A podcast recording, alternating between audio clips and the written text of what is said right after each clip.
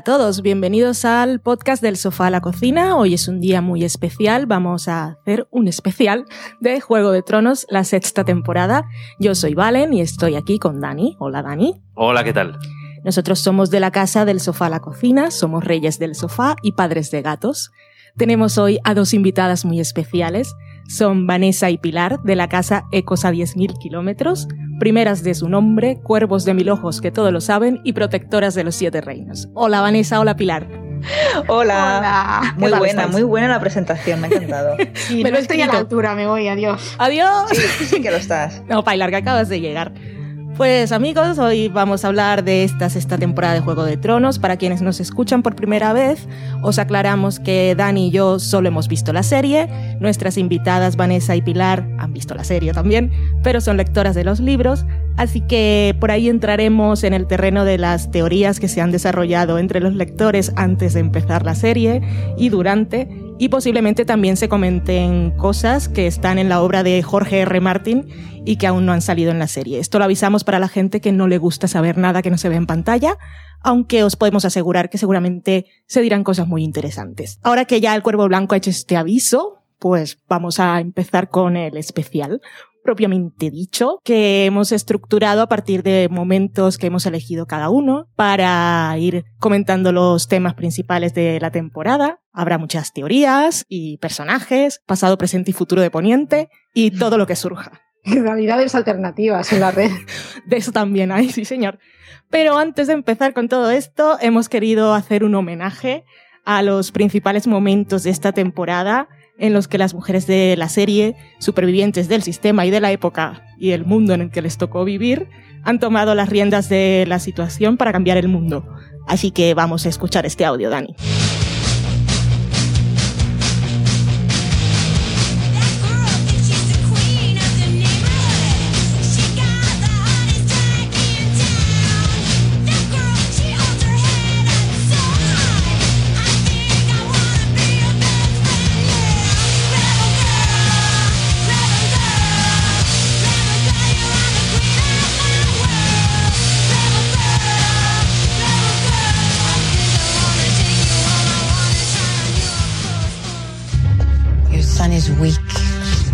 Just like you.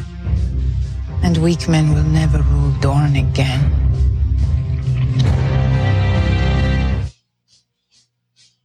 If we don't take back the North, we'll never be safe. I want you to help me, but I'll do it myself if I have to. He admitted it, you know. Who did? Stannis. Just before I executed him. Ieri você ci. Ieri vadri voi.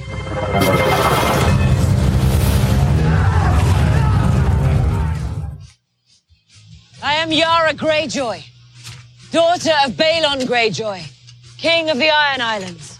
I claim the Salt Throne. We've never had a queen. Not once. There are many things we've never done.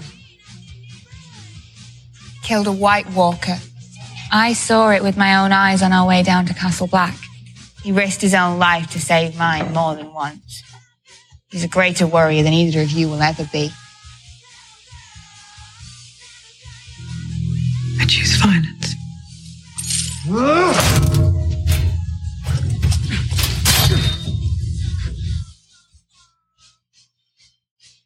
Your words will disappear. Your house will disappear. Your name will disappear. All memory of you will disappear. Forget about the bloody gods and listen to what I'm telling you. Cersei understands the consequences of her absence, and she is absent anyway, which means she does not intend to suffer those consequences. The trial can wait. We all need to leave. Forgive my sister. What she lacks in diplomacy, Do she makes. shut up, dear. Anything from you? No. Good. Let the grown women speak. My name is Arya Stark. I want you to know that. The last thing you're ever going to see is a Stark smiling down at you as you die.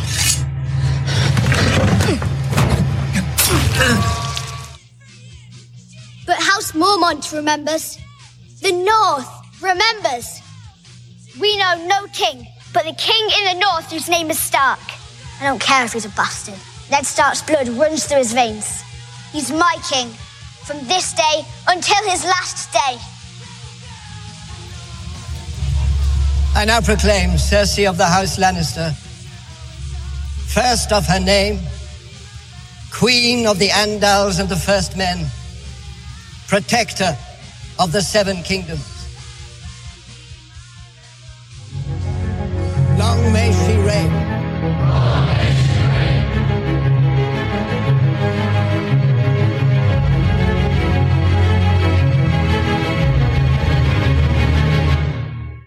Pues ahí nos quedamos con un poco de subidón, ¿no? De buen ánimo. A tope, todo voces femeninas. ¿Cómo me ha gustado, bravo? Pues ahí hemos recopilado todos los grandes momentos. Hemos tenido que quitar algunos, es que había demasiados. Es una mar maravilloso todo. Pues vamos a empezar por lo básico. ¿Os ha gustado la temporada? Muchísimo. ¿Vanessa? Mucho, mucho. Yo diría que así, tirándome como tomen, pero a la piscina, yo diría que la mejor junto con la primera y la primera, mm, a lo mejor por un tema ya más emocional, pero a mí es que me ha parecido espectacular esta temporada. Daniel. Pues a mí yo creo que es la que más me ha gustado de las que hemos visto. Desde luego es la que más me ha importado lo que estaba pasando y la que más me ha tenido momentos de que me he emocionado, que he dicho, vamos. Sí, yo también me he emocionado, me he aprendido los nombres de los sitios en los que están, sabía quiénes eran los personajes y cuando no sabía se acababa el episodio y lo buscaba. Estaba muy, muy involucrada y me lo he pasado muy bien, la verdad. Menos con los caballos de la escena de la batalla, pero... Ay, cómo me acordé de ti. Creo que todos hemos sufrido momentos de agonía, aún sin el miedo a los caballos, porque la verdad es que fue espectacular.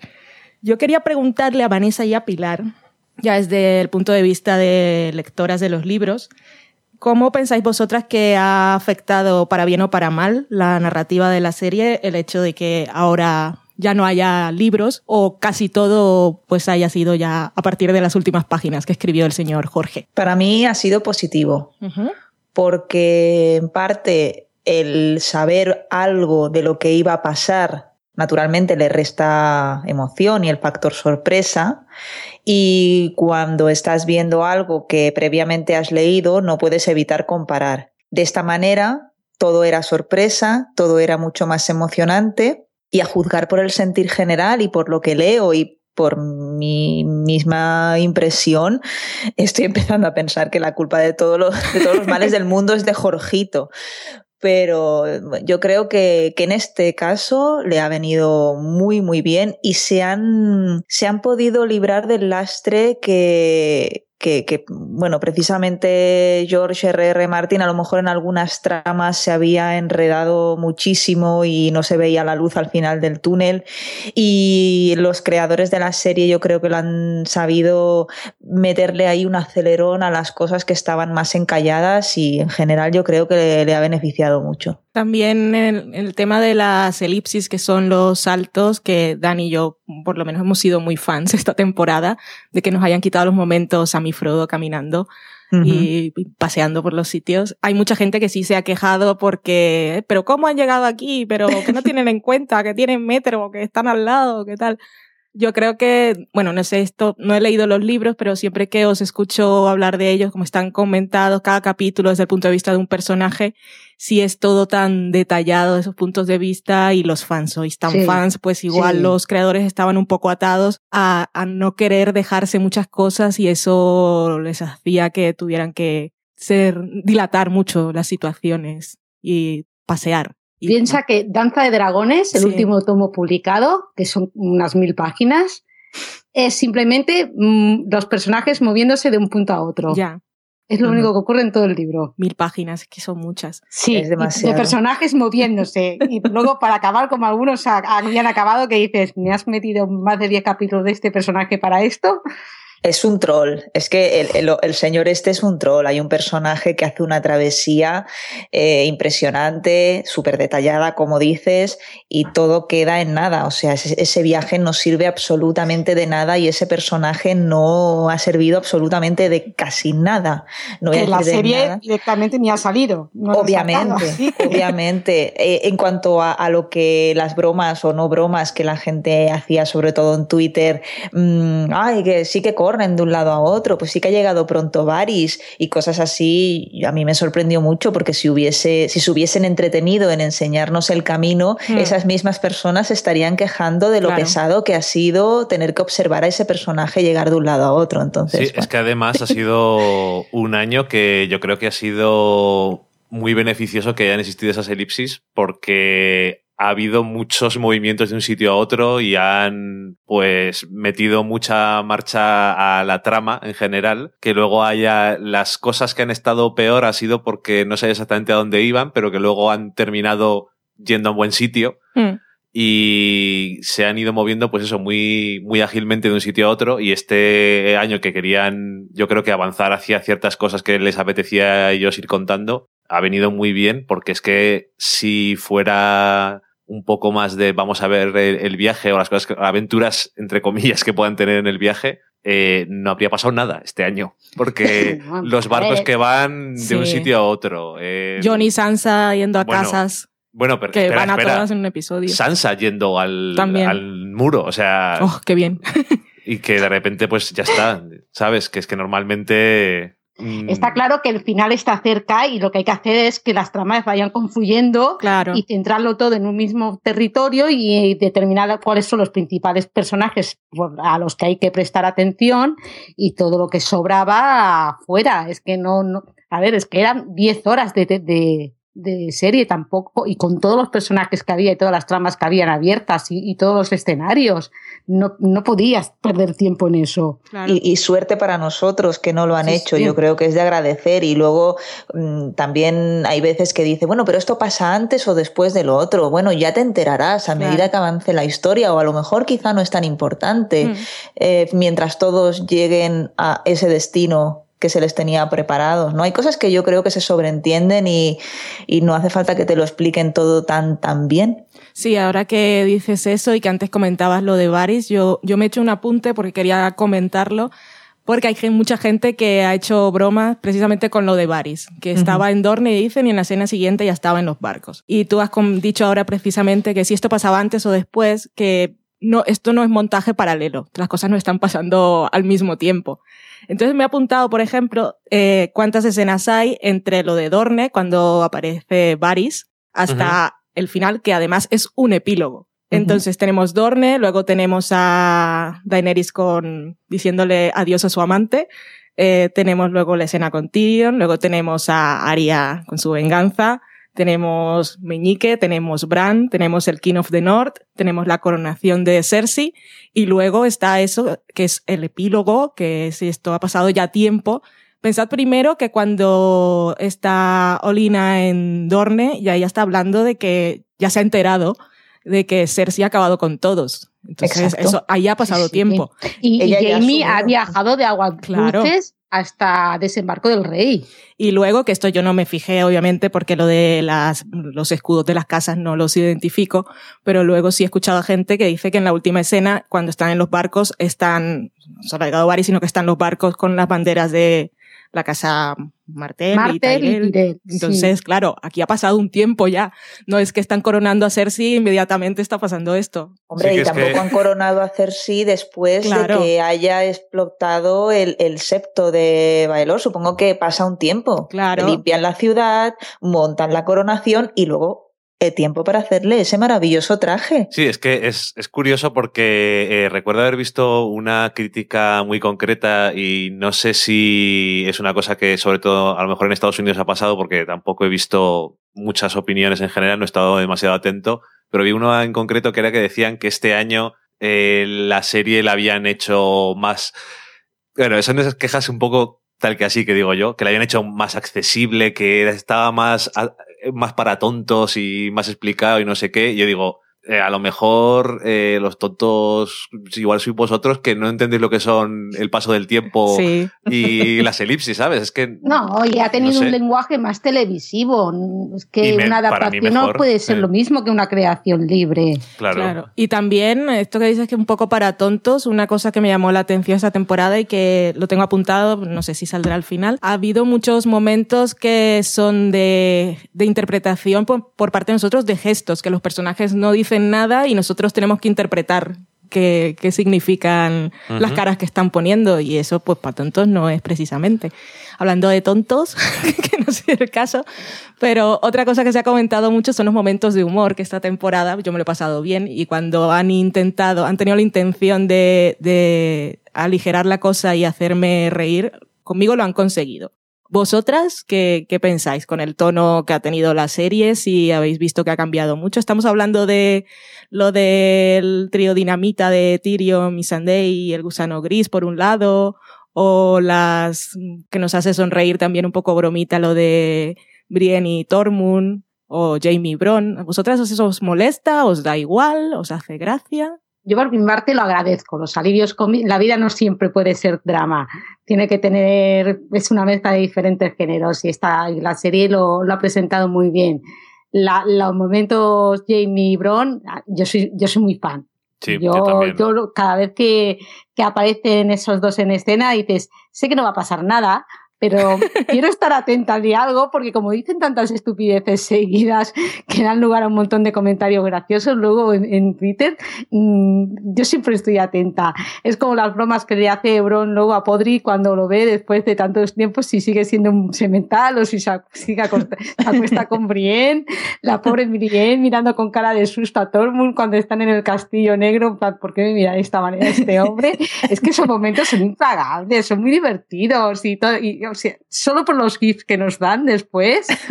Sí, es muy grande. Tienes que agradecerlos. Y el, el talento cómico de Missandei tiene, tiene un humor pues, muy particular. A mí me hizo mucha gracia, la verdad, porque sobre todo el otro, el compañero que no Pobrecita. entendía el chiste.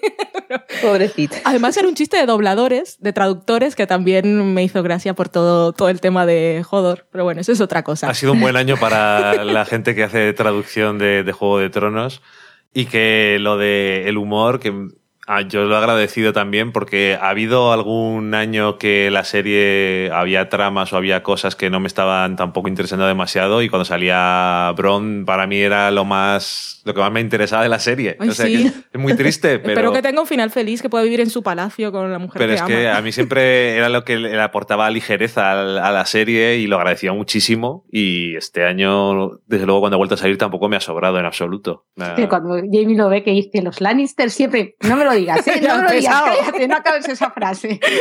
Eso es impagable. También os quería preguntar, como lectoras, eh, ¿qué, qué trama que ha, que ha adelantado los libros os ha sorprendido más, pero precisamente porque ha tenido un camino totalmente diferente al que pensabais que iba a tener? Hombre, ha- han sido, han sido varias, pero, pero así por, por destacar una, eh, la muerte de, de Doran Martel, sobre todo porque él estaba metido en, una, en un plot, en una trama, eh, que parecía que lo tenía todo muy bien planeado y, y en, en cuya, y, y además que también eh, estaba metido eh, Varys.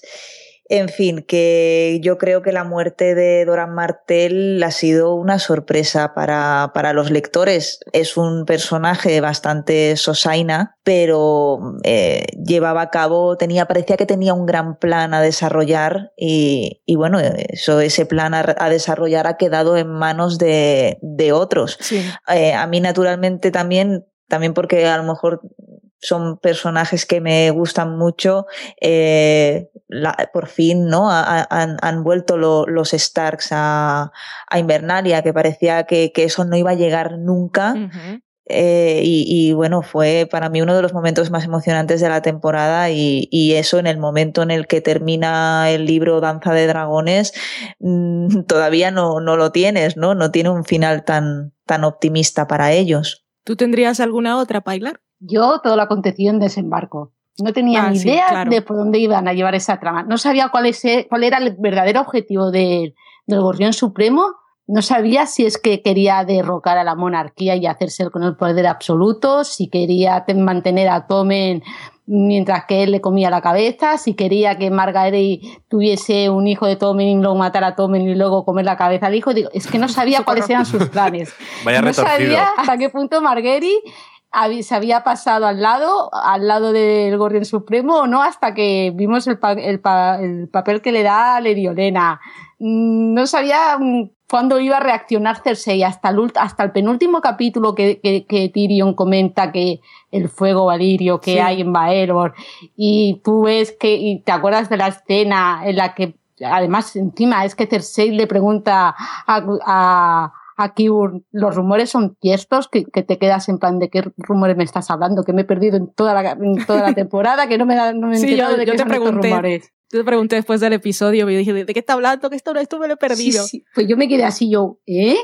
Pues yo flip- es que no sabía cómo, lo, cómo iban a resolver todo el desembarco. Otra pista Por- que nos habían dado ahí era en la conversación con Olina, que le decía ella que qué vas a hacer, matarlos a todos. Eh, ya. Pues sí, igual le dio la idea a ella. Y Bueno, ya Cersei le dijo a Tommen que por él sería capaz de, de quemar a toda la ciudad. Pero Tommen ha quedado ahí. ha sido lo más grande casi de la temporada sin serlo. Es que no me pude reír más. Es un poco así, pero es que me reí Pobrecito. muchísimo. Ya, es- pero es que me hizo mucha gracia. Después eh, de ver- cómo, está, cómo está rodado. Sí, que no se mueve el plano. Y digo, ¿por qué, por qué mantienen el plano aquí? Y de repente, ahí va que me voy. Sí, que va y deja la corona fuera de plano. Se, se va del encuadre, vuelve sin corona, camina y sigue. Que, que no hay piso. la no hay forma en suelo. la que se tira, y cómo, que camina. cómo fluye así tranquilamente, como el que va caminando para esos que salen en, en las historias que se meten al mar para morir. Pues Sí. este es lo mismo, ¿no? Ahí tan, tan fluido como se tira. Y eh, vosotras. Vosotras sabiendo las cosas del libro, ¿qué os ha parecido, os ha sorprendido, os ha llamado la, la, toda la trama de, de Aria? Porque es que es la que es la que yo veo me ha dejado un poco más así loco y no sé si en los libros había más pistas de que iban a ir por algún otro sitio o si había más detalles sobre cómo cuáles son todas las ideas sobre esta cosa del sin, de los sin rostro y todas estas cosas. En los libros Aria acaba quedándose ciega.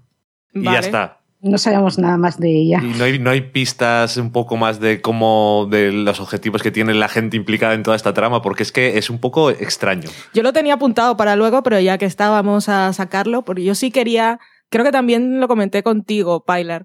Cuando vi el episodio, el final de ese episodio en el que Arya dice, pues no soy una sin nombre, soy Arya Stark y me vuelvo a mi puta casa, y el otro sonríe, yo dije, no he entendido durante dos temporadas cuál era el plan Claro, de, eh, de esta gente. Bueno, por eso se lo preguntaba, porque digo, a lo mejor que recuerdo que el año pasado nos dijo Pilar que quedaba ciega y que ahí es donde se había quedado todo y no sabíamos por dónde iba a seguir, pero que digo, a lo mejor como tienen lo que decías tú antes, tienen más tiempo para entrar en detalle, a lo mejor tenía un poco más de idea ellas sobre por qué parece que le parece estupendo todo esto. No, no, la Vale. verdad es que yo con Aria no, no sabía cómo iba a acabar. Sí que me quedó claro en el momento que Jeken sonríe que él desde el principio sabía que Aria nunca sería nadie, que sería una Stark y tenía que abra- abrazar su verdadera identidad y solo así alcanzaría la venganza y, de, ahí, de ahí su sonrisa. Sí, es que en ese momento lo entendí, pero claro, todo ese tiempo de rituales y de para matar a alguien tiene que sac- sacrificar otra vida y tiene que ordenarlo a alguien y es una misión y no puedes matar por porque quieres y de repente este señor dice, bien, lo he conseguido. Y yo digo, vale, no me he enterado, pero Es que bien, me parece. En, en cierto sentido, ha sido como el equivalente de otros años casi a un viaje de un sitio a otro, porque daba la sensación durante la temporada de que no sabías a dónde estaba yendo todo esto. Que luego al final, como acaba de una forma, además a mí que me sorprende que tú lo dijiste así, no será no sé quién, ay, socorro, que sí que es. Pero yo no me lo esperaba para nada como termina y Mm. me encantó eso porque también me da mucho gusto. Ese señor es un creepy y un asqueroso, Es entonces eh, todo lo que le pase encima de la mano de ella está muy bien. Pero me estaba pareciendo que era como muy. Me estaba pareciendo como muy interesante la trama por el elemento ese un poco meta de la obra de teatro. Y entonces pensaba que iba a tener un poco más, o a lo mejor no he sido capaz yo de comprender o de ver todas las cosas que querían contar, pero le he visto un poco tal que así. Y lo quería No, dejar. sí, yo llegó un momento en que pensé que Aria se iría con los de la compañía al teatro y se convertiría en actriz ambulante. Es que tal y como nos lo presentaron y lo que le gustaba a la, la mujer. Pero- como al final se estaba dedicando a ponerse caras de otras personas y era como Sí, era ser una actriz todo. y eso también, pues es que no sé. Y luego cómo, cómo veían, cómo les contaban toda la historia de Juego de Tronos desde el punto de vista de alguien que no sabe todo lo que ha pasado y un poco también cómico a veces, otras veces un poco Bueno, dramático. te lo están veía. contando la versión oficial. Claro, pero que me gustaba, por ejemplo, eso cuando estaba Aria y viendo allí cómo estaba eh, la actriz que hacía de Cersei muy triste porque habían matado a su hijo la segunda vez sobre todo. Que... Ese es uno de esos momentos que, que- que tenía yo ahí de, de interpretación, que yo por mi parte eh, interpreté a mi manera. Y es, vemos en ahí sobre el escenario a Cersei llorando la muerte de Tomen. Y si bien De algunos... Tommen no. De Tomen, de... ¿Cómo se llamaba? De Joffrey. De Joffrey. Sí. Joffrey. eh, y sí, A Tommen no le llora mucho. no, nada, ya, ya llegaremos ahí. La muerte de Joffrey, que, que muy bien que se entere Arya de todo lo que ha pasado de esta manera, pero bueno, volviendo a lo que estaba, podría ser que eh, Arya se conmoviera porque Cersei era una madre y lloraba por su hijo, yo lo vi por otro lado, y es la conversación que tiene luego con la actriz, Sí. que le dices que eh, Cersei, hablándole a cómo debería interpretar su personaje. Ujú. Cersei no debería llorar por su hijo, debería sentir rabia, furia y querer vengarse y, y matar a los que lo hicieron. Y para mí ese fue como el momento de ella de, de reaccionar y... Sí, y, y de darse cuenta de que, no es, de que no es nadie. Mm. Sí, sí. Bueno, pues eso. Que no, no sabía. Como hay tantas cosas importantes este año y quizás es la trama que está un poco más así dispersa por todo el año, igual que todo el tiempo que estamos en Dorn, que es muchísimo, el primer episodio y el último. Sí. Y es como, ok, pues no pasa nada, porque al final el- lo que pasa en el último episodio está bien también Mm. y lo trae todo junto, pero es un poco como anecdótico casi, y lo demás es todo como más potente, pues digo, no sé si vamos a entrar más en... Vamos a entrar en todo. A ver, que no te has leído el guion, Daniel. Sí, pero no, no veía yo aquí a Aria en ningún lado bien. Está Aria, está Aria en el segundo tema. Está, está. Pues hablando de temas, ya os habíamos dicho que habíamos elegido cada uno un corte de audio y a partir de ahí nos hemos montado más o menos a nuestra manera para ir detallando los temas de la temporada y hablando de los personajes. Eh, entre, vamos a hablar eso de pasado, presente y futuro, muchas teorías y temas de la temporada que tenemos venganza. Bueno, no, no voy a adelantar, vamos a comentarlo uno a uno. Vamos a empezar por la escena que eligió Vanessa, que es del cuarto episodio de la sexta temporada y es el reencuentro entre John y Sansa. This is good soup. Do you remember those kidney pies old Nan used to make? With the peas and onions. We never should have left Winterfell. Don't you wish we could go back to the day we left? I want to scream at myself. Don't go, you idiot. How could we know? I spent a lot of time thinking about what an ass I was to you. I wish I could change everything. We were children. I was awful, just admit it. You were occasionally awful. I'm sure I can't have been great fun always sulking in the corner while the rest of you played. Can you forgive me? There's nothing to forgive. Forgive me. All right. All right, I forgive you. John y Sansa riendo, John y Sansa juntos, familia, Y- qué y- bonito. Y, él riéndose de que es un emo. Sí. A ver, Vanessa, ¿por, por qué elegiste tú este momento? porque por fin a, a- a esta familia les sale algo bien después de tantísimo drama. Es que les ha pasado de todo y bueno, lo, lo que te rondaré Morena, a partir de este momento todavía les queda algo muy duro que superar a, a los dos, como es la, la muerte de Rickon y además eh, de manera tan cruel. Pero bueno, eh, como habéis dicho, ¿no? Uno de los grandes temas de esta temporada ha sido la familia, eh, y, y- y en parte la vuelta a casa para, Sí. para muchos de ellos o, o- o- o el dar un paso atrás para luego volver a casa en otras condiciones, como es el caso de quizá los hermanos Greyjoy, ¿no? Pero, pero vamos, es que sobre todo Sansa, ¿quién nos lo iba a decir? Eh, se ha convertido en un personaje fantástico de esta serie. Al principio yo creo que a quien más y a quien menos nos caía mal, la típica niña caprichosa. Y ella misma se ha dado cuenta ah, muy, muy a las duras eh, de eso que se dice de no, no echas de menos lo que tienes hasta que te falta. Y en este corte hemos oído ¿no? que decían, Sí. nunca tendríamos que habernos ido de, de casa. Pero bueno, si nos, si nos hubiesen ido de casa no hubiésemos tenido Eso es. la serie. Pero, pero sí, sí, por fin me, me gustó verlos reencontrarse, por fin.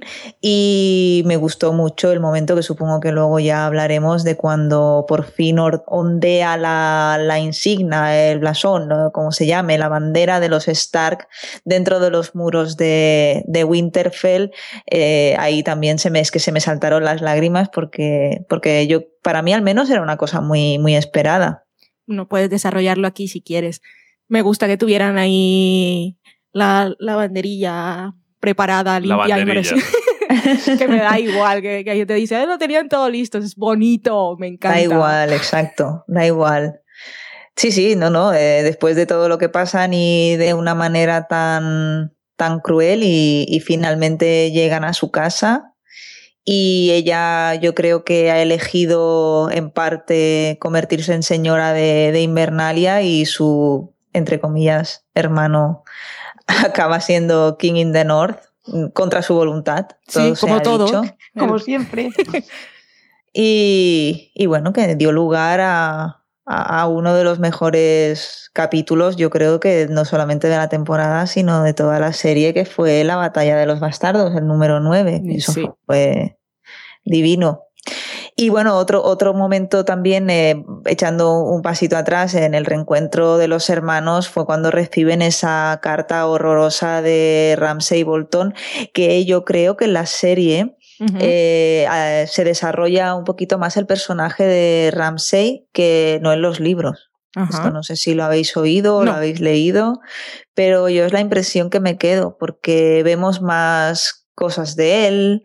Eh, por ejemplo, cuando se muere aquella novieta que tenía, que, ay, te daré, eh, ah, me, alegro de haberte conocido, y él le dedica unas palabras muy bonitas y al final el, el maestre que tienen allí dice, bueno, ¿qué hacemos? Eh, le hacemos un entierro, la quemamos, y que dice, ah, no, tírasela a los perros, ¿sabes? O sea, eh, Ramsey ha sido uno de los grandes personajes de la serie que a lo mejor en los libros no estaba tan desarrollado. Sí, No decías, sé. decías tú muy bien lo de la familia y volver a casa. También ha sido una temporada en que los personajes han sido como muy conscientes de, de su pasado, de, de no repetir los errores de los padres. También lo han dicho en varias ocasiones. Mencionabas a Yara y Tion como otra de, otra de las cosas que se podían enmarcar en, en este tema, que muy bien. Tenemos a Tion que vuelve a casa, Yara que piensa que vuelve porque quiere reclamar el reino y él va ahí a apoyarla y ella es la que lo hace despertar un poco, le dice, "Pues necesito que reacciones, eh, te ha pasado algo muy chungo, si, si no vas a poder más, córtate las venas, pero si no, te necesito fuerte porque necesito que, trabaje, que trabajemos juntos, que, que es una cosa bonita. Es una escena también, a mí me gustó, porque Sí. te- teníamos ahí además a, a la mujer en los bares que acostumbramos a que siempre fueran los hombres y bueno, me hizo Sí, es otra escena entre hermanos, mm, no solo bonita, sino bastante potente, porque de la misma manera que en un par de ocasiones Sansa le dice a Jon o Sí. le aconseja, ¿no? Qué es lo que tiene que hacer o cómo lo haría, o oye, yo conozco más a. Ramsey que tú, hazme caso. Aquí también tenemos a Yara más o menos diciéndole al sí. hermano por aquí sí y por aquí no, ¿no? O sea, que eso también es, bueno, y, y Marguerite con Loras, mm, bueno, Marguerite siempre ha sido bastante, quizá de, de los dos hermanos, la más fuerte y la que tiraba del carro, ¿no? Entonces, bueno, se da la coincidencia en estas tres parejas de hermanos, que es la hermana Sí. la que lleva un poco la batuta, aunque en el caso de Johnny Sansa, eh, ahí yo he visto opiniones de todos los colores y, y que si Sansa se ha tenido que quedar atrás porque es mujer, que parece que le han pasado por encima, o bien que Sansa ha sido ella la que ha elegido porque Meñique le ofrece, ¿no? Eh, sí. echarle una mano eh, para, para, bueno, para llegar a ser algo más y ella le, le rechaza. Y luego esa mirada que, que, se, que se hacen los dos al final, ¿eso qué quiere decir? ¿Que Sansa se va a poner en contra de su hermano? ¿O que ella se va a quedar como señora de Winterfell y va a dejar que su hermano se vaya por ahí a pelear y ella se va a quedar como esa familia fuerte que apoyará a quien le convenga cuando le convenga, ¿no? No sé, yo creo que ahí hay muchos frentes abiertos entre esta relación de hermanos y todavía yo creo que Sansa guarda muchos ases en la manga. Sí, que de todas formas lo de que a, a Sansa le hayan pasado por encima porque es una mujer es literalmente Mm. es lo que ocurre. Si ella hubiera Sí. sido otro de sus hermanos, pues no Sí. hubiera pasado eso. Y lo que es peor, incitado por otra mujer, porque fue Lady Sí. Mormont la que se puso rápidamente de parte de Jon. Una mujercita. Sí, exactamente. Sí, pero yo no, yo no lo calificaría de No, peor, yo, lo calificaría de esa frase que le dicen a Yara eh, en, en las Islas del Hierro, nunca hemos tenido un rey y ella dice, bueno, mm, vamos a, estamos haciendo y vamos a hacer cosas que no se han hecho nunca. ¿no? Yo creo que como es una cosa que ya lo tienen súper asumido, inculcado, incluso en el ADN, es que ni la pobre Liana Mormón, yo creo que no le pasa ni por la tela del pensamiento y eso que no negaremos que ha sido el personaje revelación de esta temporada. Y una niña que, que bueno, que, que es de armas tomar y, y que tiene bajo su poder a, a todo, a toda una, una familia o Por una eso, casa. Que no se le pasa por la cabeza, pero ella es mujer, y bueno, niña, y es la que lleva la casa, que en la familia mormón eran las mujeres normalmente las que ejercían el liderazgo. Lo que pasa Sí, es que sí, pero tú lo has dicho, llevar la casa, señora de eh, no sé qué, señora de Invernalia, señora de X, pero reina del norte a lo mejor todavía no se, no se han atrevido. Yo creo que, bueno, a ver qué pasa en la siguiente temporada, porque esa mirada final entre Sansa y Meñique mm, Dio miedo, sí. es como, ¿qué está Es pasando que- aquí? ¿Qué tiene esta chica en la cabeza? ¿Ha dejado que el hermano vaya de avanzadilla para luego hacerse ya con el poder? ¿O, qué pasa, no? Eso va a estar interesante. Es que sí, porque en el primer momento a John le sonríe cuando le, cuando le están nombrando Sí, rey sí. del norte. Ella, ella, ella le mira que está- claro, que ella le, le apoya incluso y, y vamos, a mí es lo que me pareció que pensé, bueno, mira, pues se han repartido el poder de la manera, incluso que a ella le ha parecido mejor, ¿no? Sí. No, Yo- no me planteé en plan de, no, me, yo me quedo aquí sometida porque tal, no, no, no, en ningún momento me lo pareció hasta que, claro, hasta que luego esa mirada con Meñique en plan, "Hmm, a ver qué va a pasar, ¿no? Yo es que lo veía más eh, ese momento que tienen después de la, entre comillas, con- coronación de John, eh, que era más cosas de, de Meñique, que es que es un creepy. Y Uf. está todo el rato ahí mirando, y no sé yo si... Es que siempre tiene la última la palabra. Yo, yo vi más que era que eh, cruzar la mirada con Meñique le había borrado a ella la sonrisa, por un lado. O sea, Sí, no, me extraña, no me extraña. Yo, bueno, es que si no fuese por Meñique, no habría Juego de Tronos, para Sí, empezar, sí. ¿no? Claro que es Es el que, artífice de todo. que está, eh, está allí cuando ella está contenta por, en- por lo que está pasando con su hermano, porque le, la da igual y eso, y luego que mira a través de, del lugar y ve allí a, a Meñique en plan, yo estoy aquí siempre. Sí, sí, sí. Igual Sí, es y voy, un a, y poco voy a envenenarte de- el pensamiento, que, Sí. que es lo peor, ¿no? Que a lo mejor la, estaba la chica allí en su árbol precioso Sí. rezando o pensando en sus cosas o meditando, me da igual, y ya llegó el otro ahí a comerle la cabeza y, oye, pues ¿por qué no hacemos esto? Sí, sí, a malmeter, exacto. Es, Sí, es muy bueno, puñetero. le tiene que hacer muchas cobras más Sansa a Meñique, porque Ah. es un tío que no se tiene las ideas muy claras en su cabeza lo que quiere y no, no se le quitan. También, Es un asqueroso, Sí, en una palabra, es totalmente, asqueroso. O sea, eh, querías, o sea, te liaste con la ma- te liaste con la tía, querías liarte con la madre y ahora quieres hacerte a la hija. Ah, tío, qué asco.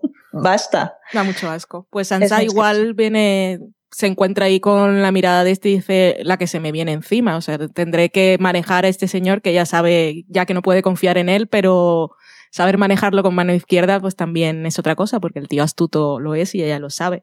Y sobre Marjorie y Loras, pues que también estaban aquí en este momento, quería comentar una cosilla. La primera es que ella también, bueno, está como lo vi yo, que es una de esas cosas que no se dicen, pero cuando la envía el, el gran palomo, que le digo yo porque parece una paloma, la cosa que es, Papa Francisco. Sí, sí, también, que se parece mucho, han dicho. Pues que la envían ahí a que hable con él en el calabozo para convencerlo y ella lo intenta, pero cuando ve que el hermano no, no, no da más de sí, entonces es como cuando toma la decisión de, de, armar su otro plan, que es hacerle creer al gran Palomo o al Papa Francisco que se ha convertido y está total, totalmente entregada a la religión. Que claramente la serie nos dice que no es así solo en el momento en que le entrega el papelillo a su abuela. Vosotras, vale, yo yo no me creía del todo que, que se hubiese convertido porque no, porque, porque no, porque es un personaje que me encanta y decía no puede ser, pero tampoco sabía muy bien cuál era su plan. ¿Vosotras que os no, sospechaseis del principio? Ni del todo ni del nada. O sea, En mm. ningún momento me tragué. Yo, eh, eh, o sea, por lo poco que hemos visto del personaje, en todo momento pensé que era un ardid de ella para ganarse la libertad o, o, decirle, bueno, entro en tu juego, pero en realidad lo hago por, por salir de aquí y por, y por, vamos, por tomarte el pelo. Y no me sorprendió para nada cuando le da el papelito a la abuela para decirle, sigo siendo una Tyrell y, y hazme caso porque tengo un plan.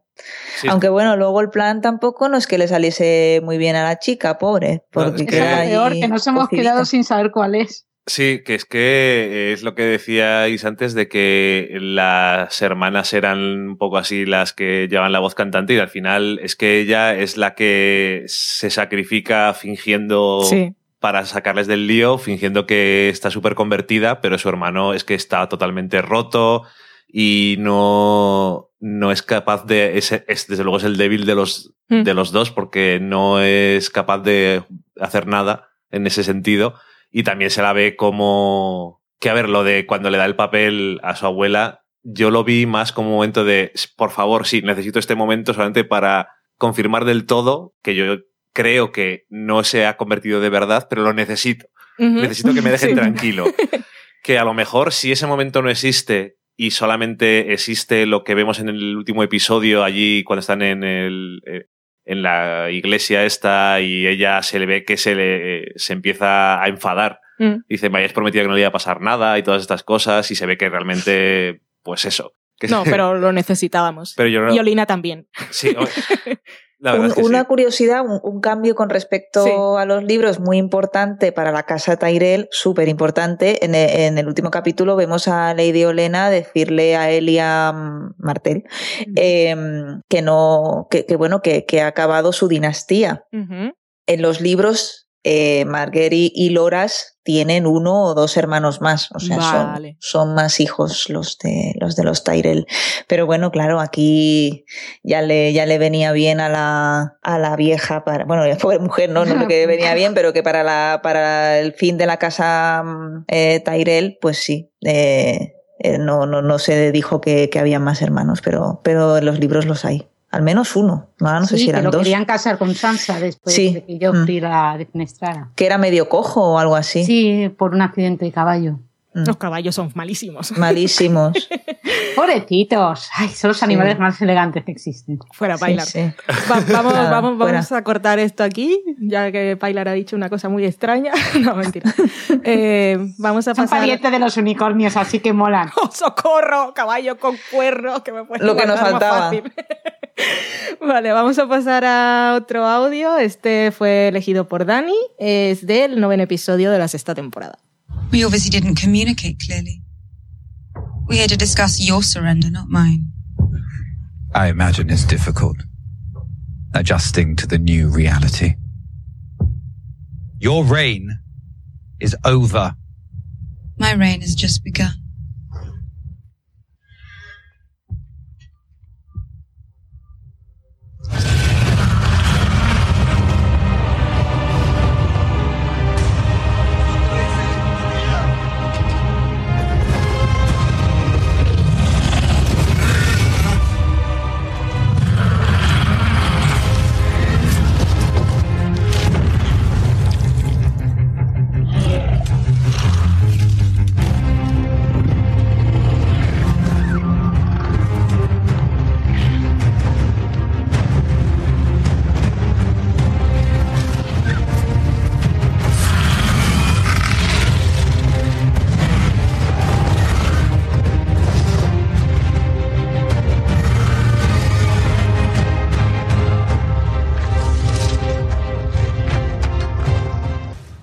Dragones, qué bonitos, que los hemos tenido sí. varias veces esta temporada y han mejorado mucho los efectos, que han quedado maravillosos siempre. Este momento, pues lo enmarcamos en el tema de la venganza, que hemos tenido muchas esta temporada. Ya veíamos gran parte de esos momentos en el audio que pusimos al principio, el homenaje.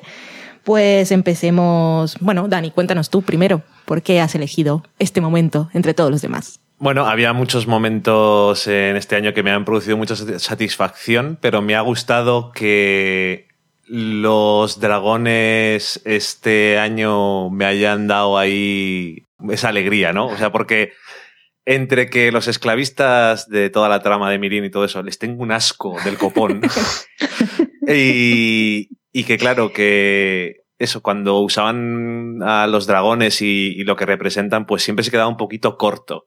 Y esta vez eh, que ya estaban los tres y no estaban en plan de yo ahora me voy a hacer lo que quiera comer cabras, sino que están ya como a, a disposición de, de la madre de dragones, pues la verdad es que queda como mucho más poderoso y más emocionante cuando va ahí a- atacándoles a todos los barcos.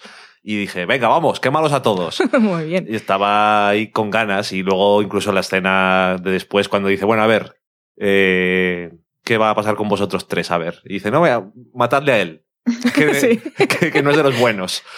Y luego les mata a los otros dos. Y todo eso, Mm. pues también todo me produjo una cierta satisfacción porque sobre todo habían tenido, eh, cuando vuelve Daenerys de sus aventuras entre fuego y se encuentra con todo el Cristo y está ahí con Tyrion y tal, no sabes exactamente cómo va a ser eh, el plan con el que van a, a continuar hacia adelante.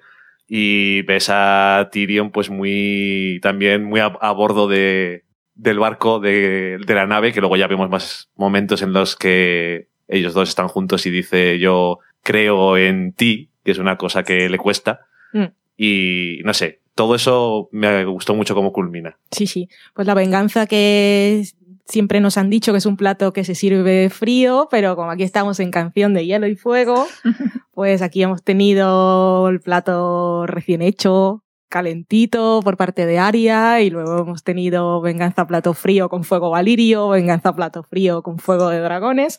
Así que eso, vamos a hablar un poco, bueno, de, no sé si empezamos por Daenerys, que has empezado tú, si tenéis algo que decir. Y luego, para que recordéis y vamos hablando como surja, hablaremos, por supuesto, de Cersei, de Arya y de Sansa en su momento con Ramsay.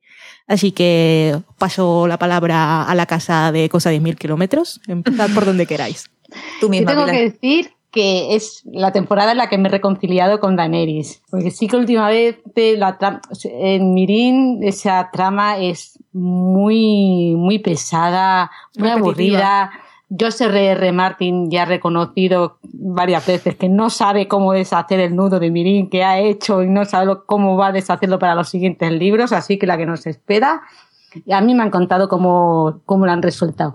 Sí que es verdad, la verdad es que la- las escenas, si os paráis a pensar, las dos grandes escenas de Dani esta temporada eh, son bastante parecidas. Una Sí. cuando estaba en el retiro de las viudas, cuando los otros Dorragis se la estaban sorteando a ver que en plan qué, iban a hacer con ella, que estaba, ella estaba siempre eh, por si os interesa mi opinión y al final los acaba pasando a todos por el fuego. Y más o menos la estructura es la misma que, que la última. Pero da igual, o sea, a nivel de efectos televisivos, a nivel de, de, de disfrutar, ese momento montada en el dragón, incendiando un solo arco para luego quedarse con toda Sí. la flota, ha sido una maravilla. Cuando está con Tyrion, que que- desbordado completamente por la situación, dice, no, pero si la ciudad está en marcha, si hay mercados, si la gente compra, y, y lo mira como diciendo, vamos a ver, vamos a ver que te estás, que, que- nos están invadiendo. Y, me ha gustado mucho la relación que, que- ha quedado entre ella y Tyrion, porque claro, eh, en el libro sí que es verdad que, tú ves que cada vez más y más se le está yendo la cabeza y se parece, se está pareciendo mucho a su padre, sobre todo las últimas escenas de, de danza de dragones. Y dices, uy, uy, uy, que esta va a acabar con Moaeris. Y en el momento en que dice que quiere acabar con, con, con Astapor, con Yunkai, quemarlos a todos, que, mi, que Tyrion para en plan, que tu padre quería hacer lo mismo y mira cómo acabó, que mi hermano lo tuvo que matar. Ahí el clic que ella hace y ver que, que, va a tener a un buen consejero, que Sí. la va a saber llevar por el buen camino, me, me- me encantó esa escena. Es, mm, fue una escena muy bonita que disfruté mucho. Y cuando le da el broche con la mano de- del rey a Tyrion, y ves a Tyrion así todo emocionado, que pocas veces lo, lo ves emocionado y que hay, algo realmente le toque su corazoncito, fue muy bonito también. Sí, es una escena muy tierna y también por parte de ella cuando dice, te he hecho un regalo. No sé, no sé si está bien hecho porque nunca he visto cómo es de verdad. Están muy bonitos los dos. Esto podría ir en el apartado de familia que comentamos antes, pero también entra en el apartado de teorías porque está el Tyrion posiblemente Targaryen, así que por eso no, no lo embarcamos en la relación de, hermanos. Y bueno, ya que estabas hablando del Rey Loco, el símil que se ha hecho esta temporada, pues podemos pasar a Cersei, que la vimos en el primer episodio llorando terriblemente por la muerte de su hija, y en el último episodio acaba con todo, incluso con su hijo, y cuando le preguntan que le hacemos el ritual este de los ojitos, dice nada, que lo quemen las cenizas ahí con el resto de gente, o sea, está de muerta por dentro. Claro, es que, es que su hija era lo mejor que había hecho nunca. Sí, ya lo decía. Y el, el rey que tenía ahora la había traicionado y todo eso, seguía siendo esa madre que haría cualquier cosa y que al fondo salva a su, a su hijo de toda la quema y que luego es él el que dice hasta Dios y se va y se tira por la ventana. Pero, yo creo que es porque en el momento en que Mircela muere, ella asume que la teoría, la profecía, de Profecía. Maggie la Rana Es cierta. se va a cumplir Mm, claro. y, y ya sabe que, que a Tomen, va a morir. Sí, que, que ya Pero perdidos viene- al río. que ya está preparada, ¿no? Mental y emocionalmente, sí, sí. con que, bueno, pues el que me queda ya también va a palmar, o sea que estamos. Ya lo da por perdido. Muy bien.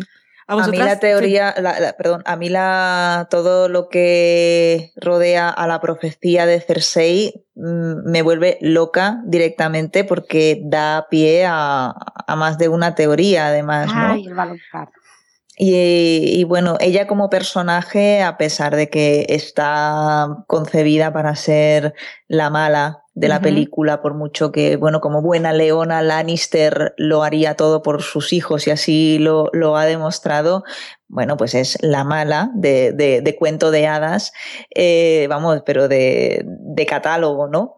Pero, pero bueno, lo que, lo que comentaba de la, de la profecía y lo que, lo que decíais, ¿no? Ella da ya por perdidos a sus tres hijos. A, ella le dice, tendrás tres hijos, eh, aquello tan bonito de doradas eran sus coronas, doradas eran sus mortajas, que esa frase me encanta. Y, y yo creo que, que ella está haciendo lo que, bueno, ha hecho lo que, lo que quería hacer el rey loco, el padre de, de Dani. Y esa mirada, otra vez, una relación bastante peculiar entre hermanos, esa mirada que se echan eh, ella y, y Jamie en el último capítulo, eh, yo ahí nada más que lo vi pensé que de Kingslayer va a pasar a ser Queenslayer. Y ahí es cuando se me encendió la bombilla Mm. de lo que comentaba Pilar, del balón cuar, que ella le dice te matará. Y además le dan con detalle, ¿no? Que la estrangulará y tal, que le que, Pero que será- explícanos, explícanos lo que es el baloncuar, que es una palabra en valirio que se había interpretado de forma diferente antes y que ahora ha adquirido un nuevo sentido, pero para la gente que no lo sepa, cuéntanos cuál es la profecía esa. Claro, eh, en la profecía se le dice que será su hermano pequeño quien acabará con ella y además detalladamente se le dice pues que lo, la estrangulará o algo así. Sí, la profecía es cuando las Eh. lágrimas te ahoguen, el baloncar te rodeará el cuello blanco con las manos y te arrebatará la vida. Sí, que yo había leído que baloncuar eh, en valirio significaba hermano menor, pero no, precis- no necesariamente el de ella. Claro, No, no, es que Jamie es unos minutos más, más pequeño No, sí, sí, que sí, pero que no lo digo porque se había comentado que podía ser el, el Arya, por ejemplo. Arya, o sea, que podía ser un hermano, o sea, el menor Ah, de alguna vale. familia. Claro, exacto, no especifica que vaya a ser el suyo. Pero Entonces, ahora- claro, abre todo un abanico de posibilidades de quién va a ser el que acabe con Cersei. Puede ser Tyrion, eh, porque ella cree que es su hermano Sí. pequeño. Puede ser Jamie, porque como dice Pilar, vino unos minutos. Sí. eh, luego puede ser cualquier otro hermano menor de cualquier otra casa, como puede ser Daenerys o como puede ser Arya, por ejemplo. Y eh, si nos metemos en el tema Tyrion, esto da pie a otra teoría, que a mí me fascina directamente y es que Tyrion sea en realidad un Targaryen. Eh, otra profecía la de Ashari, me parece, dice que habrán tres cabezas de dragón, que tres Targaryen montarán en tres dragones. Entonces tenemos a Dani, tenemos, ya sabemos que Jon, y el tercer Targaryen se baraja que puede ser Tyrion. En los libros, Tyrion tiene un ojo de cada color, es de un rubio diferente al rubio Lannister, es un rubio más plateado, más rubio Targaryen, y además eh, Tywin siempre, siempre negó que ese fuese hijo suyo. Entonces, claro, para el lector o incluso para Tyrion, esto se debía a su deformidad, a que Tywin no aceptaba tener un hijo enano. Pero es que, claro, ahora ya con todo lo que se va sabiendo y todo lo que se va viendo, y si analizas un poquito, pues también puede ser que Tywin fuese literal y no, es que mi mujer me engañó con otro, que también se baraja, pues eso, que a Eris, como era rey y hacía lo que le daba la gana, pues que a lo mejor se encaprichó de Joanna Lannister y se la llevó a la cama una noche o las noches que hiciesen falta y le hizo a Tyrion. Entonces, como es eso, ¿no? Que no, no, solamente habrá un abanico de posibilidades de quién va a ser quien mate a Cersei, que nos da a pensar que Jamie puede repetir otra vez la jugada y matar a, otro rey, en este caso otra reina, sino que además nos abre la ventana hacia esa teoría que dice que Tyrion puede ser un, un Lannister y en este caso el tercer Lannister que falta para completar esa otra profecía que corre por ahí. El Targaryen. además, para, para, rizar el rizo, esta, este año salió a la venta la enciclopedia de Juego de Tronos, que está hecho por, digamos, lo que se, quien se considera en Internet, por todo el fandom, como la mano de derecha de George R. Martin. Vale. Y claro, es, es, una enciclopedia en la que vienen todas las fechas de nacimiento de los personajes, donde se ubican. En el, en el caso de Jamie y Cersei, no hay ninguna duda, Tywin es su padre. Pero en el caso de, de Tyrion, hay, sí, tal y como está la fecha, y que justo en ese tiempo eh, la madre era una doncella en desembarco del rey, eso, eso disparó todas las sospechas, porque además los dos coautores de la enciclopedia tienen mucha relación con Joseph R. Martin, que les cuenta cosas. Vale, vale. Iba a decir, son los que los pizzeros. Saben cosas. Oye, ya que, ya que nos hemos adentrado en el terreno de las teorías y los Targaryen y todo eso, yo quería que nos recordarais a todos o, o nos contarais por primera vez, porque esto en, en la serie nos queda un poco así porque es el pasado y nos explica demasiado. Explícanos un poco el, el árbol genealógico. Bueno, el árbol no porque son muchos, pero las relaciones directas entre Daenerys, Jon y Tyrion, si sus padres son los que suponemos, según estas teorías, los que son. Dani y Tyrion serían hermanos y serían a su vez tíos de Jon. Vale. Ajá. Ah, sí, sí, sí. Porque Raegar era hermano de Dani y, aquel que murió que nadie se acuerda de, de Viserys. Bueno Viserys se llamaba el que, que es eh, aquel actor que, que, tanto a mí al menos me gusta Harry Lloyd me parece que se llama y y bueno, duró poco, pero bueno, que estaba también para allá. Mm, bueno, yo, si me permitís, una cosa de Dani que, que no, que ha dicho Pilar que ella se ha reconciliado con ella, y perdonad que vuelva atrás, pero es que no, no, yo, por ejemplo, no me he reconciliado con ella, me sigue pareciendo bastante aburrida y es, yo creo que, que la, no es culpa de, de ella ni de Emilia Clark, por supuesto, pero que, que quien le escribe el personaje nos toma un poco el pelo en el sentido de que siempre es bastante aburrido con dos momentos grandilocuentes de, ay, os voy a dar ahí un discurso estupendo y que al fin y al cabo, decía Pilar, que prendiendo fuego a los barcos y ella no hace nada, lo hacen los dragones. Es que teniendo dragones cualquiera. claro, es que, a ver, yo, y yo sí que, por eso que, me ha venido a la cabeza cuando hablábamos de Viserys, yo creo que los dos eh, cojean del pie de la locura del padre. Y caso que caso que Tyrion se, se, demuestre que es hijo también del rey loco, yo creo que Tyrion estaría más en el lado de Raegar que aquí ya nos vamos a, a- a la teoría esta de, de los padres de John Nieve, eh, que a Raegar se nos, se, se- se nos presenta como un personaje noble, sensato, que el pueblo lo quería, etcétera, etcétera. Era un Entonces, artista que tocaba dos y dos. también, ¿no? ¿Perdón? Que tocaba el violín, había escuchado en Sí, algún sí, sitio. decían que era como un hombre del Renacimiento, como el típico príncipe eh, encantador, lo único que se enamoró de una que no era su esposa.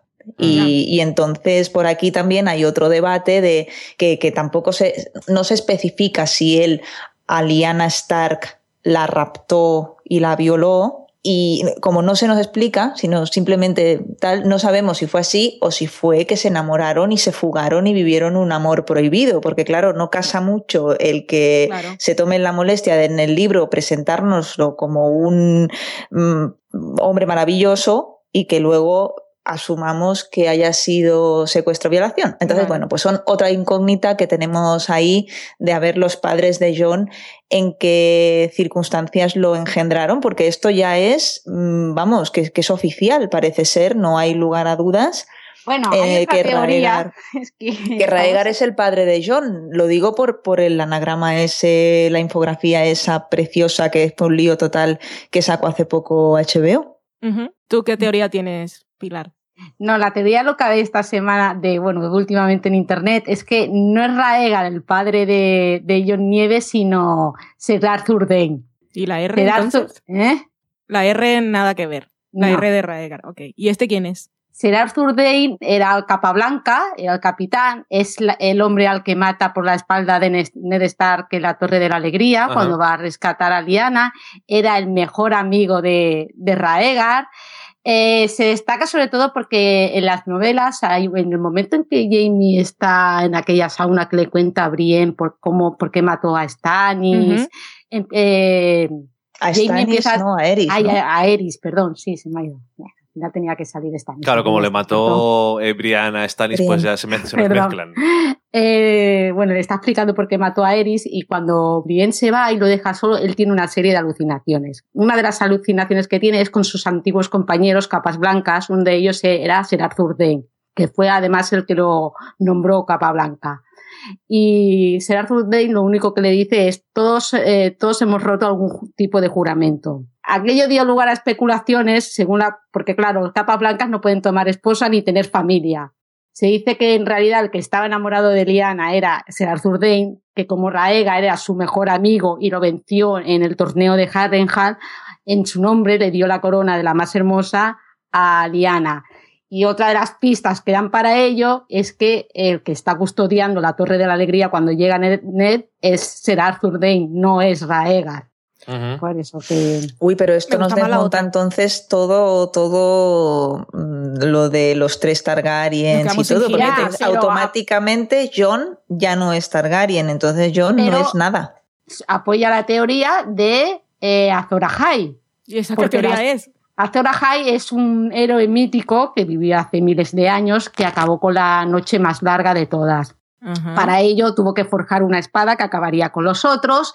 Es una espada que estuvo eh, tallando, bueno, cuenta la leyenda que estuvo tallando durante 30 días y cuando la acabó de tallar la espada se rompió. Así que volvió a empezarla tallándola durante 50 días, matando a un león y insertándola en el corazón, el corazón en la espada y volvió a estropearse. Para que la espada mm, tuviera validez, necesitaba hacer el máximo sacrificio. Eso era asesinar a su esposa, Nisa Nisa. Ella se ofreció voluntaria, la mató y ahí salió la espada que acabó con los otros.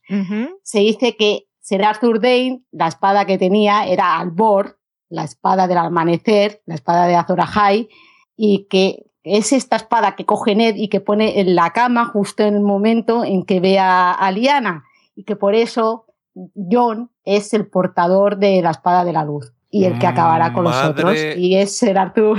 Azor Ahai renacido. Teorías locas para todo el mundo, ya os he avisado. Jolín, Sí, yo sí, es que iba, iba a decir que como esto hace un tiempo de- en la conversación iba a decir que igual Cersei decía que no enterraran a Tommen para por lo menos que no se cumpliera algo de la profecía que habían dicho de que iba a ser su mortaja dorada.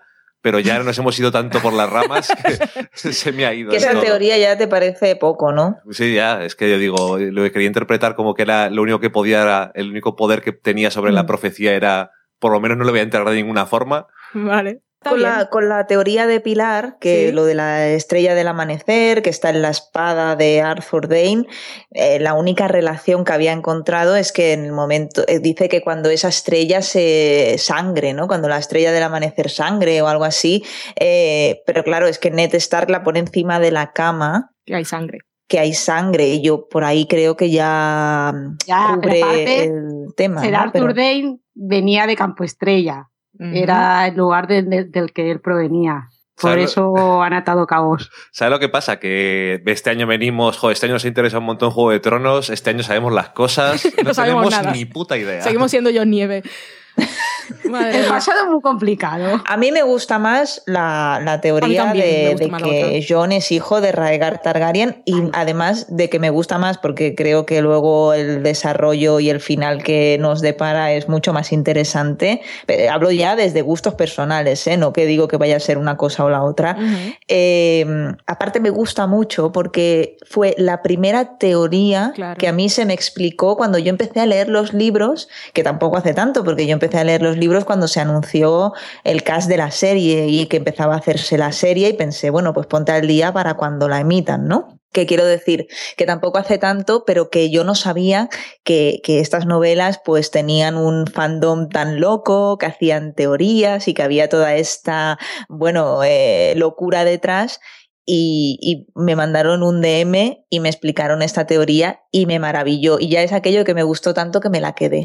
que, que Jon Snow es un, es un Targaryen, que puede ser también lo de Arthur Dane. Seguramente que, que sí y que será una sorpresa porque eh, una de las cosas que también se le pueden afear a esta cuestión de que Jon Nieve sea hijo de Raegar Targaryen y Lyanna Stark es que la gente que está escribiendo la serie hayan hecho un poco de fanservice que se Mm, sí, llama, ¿no? De decir, como sé que los fans están a tope con esta teoría, vamos a darles el gusto. Entonces, a lo mejor nos están troleando. También, por eso ahora cuando Pilar estaba explicando su teoría, digo, oye, pues, ¿por qué no? A lo mejor nos están tomando un poquito el pelo y luego van a decir, ah, pues que habíais creído que os estábamos haciendo caso, ¿eh? Pues no.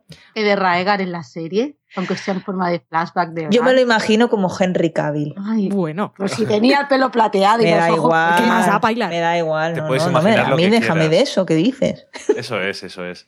Pues por ahora lo que han resuelto es la madre, que de eso no, no hay Eso duda en la teoría. La madre No es siempre la misma. ¿Quién es la madre y quién no es y el quién no padre? es el padre? Vale. Luego otra Bueno, cosa sí. que también eh, se especula, en la serie vemos que ella le dice a Annette al oído, Sí, como se entere Robert, eh, prométemelo, prométemelo, sí. que tela marinera, Ned estar guardando un secreto, ¿eh? Eso O sea, es este hombre divino. Pero bueno, le dice, prométemelo, prométemelo, se llama y no nos dejan escuchar cómo se llama. No. Y entonces una de las otras teorías es que se llama Yajeris.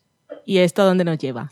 Pues que es un Targaryen, efectivamente. Vale, tenemos dos Targaryen entonces. No, no, no. Que Jon es un Targaryen, efectivamente, porque Lyanna le dice a Ned que el nombre del niño es Jaehaerys, que es otro de los Sí. nombres de los reyes Targaryen. No, decía que había dos puntos a favor de Targaryen. Ah, vale, perdón. Pensaba que, Sí, decía que habían dos, dos candidatos. Digo, no, no, no, liemos Habrá más que esto. esperar que hemos tenido a Tyrion interactuando con los dragones y no le caían mal. Que Eh, de, efectivamente. "Eh, a lo mejor tal, pues ahora le falta a John que le intenten prender fuego. Pero o como que eso, eso no es necesario. De, no es algo genético de los Targaryen, ¿no? ¿no? lo sabemos, nos gusta. Igual No, pero si lo han dejado lo claro. sabemos, porque mira Viserys. Ah, bueno. Mm. Bueno, es que Viserys era un Bueno, pero es que Viserys no lo quemaron, le echaron oro echaron fundido oro por la garganta, así Oh, se muere cualquiera. Bueno, José R. Martín ha dicho que Daenerys no es inífuga. Lo ha dicho Mira, un montón de yo lo que veces. diga ese hombre ya me da igual todo y no quiero saber nada de ese señor. Vale, está vetado en el resto del programa.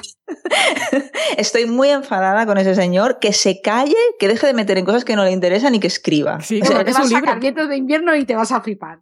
No, ¿sabes lo que pasa? Que yo tenía, bueno, esto es off topic total, pero yo tenía, y vosotras lo sabéis, mis reparos a la hora de empezar esta temporada y tardé en empezarla porque mis dudas eran, a ver, pero ¿qué pasa? ¿Que esto me va a spoilear la, luego la lectura? Después de todas las horas invertidas que llevo. Era el mundo al revés.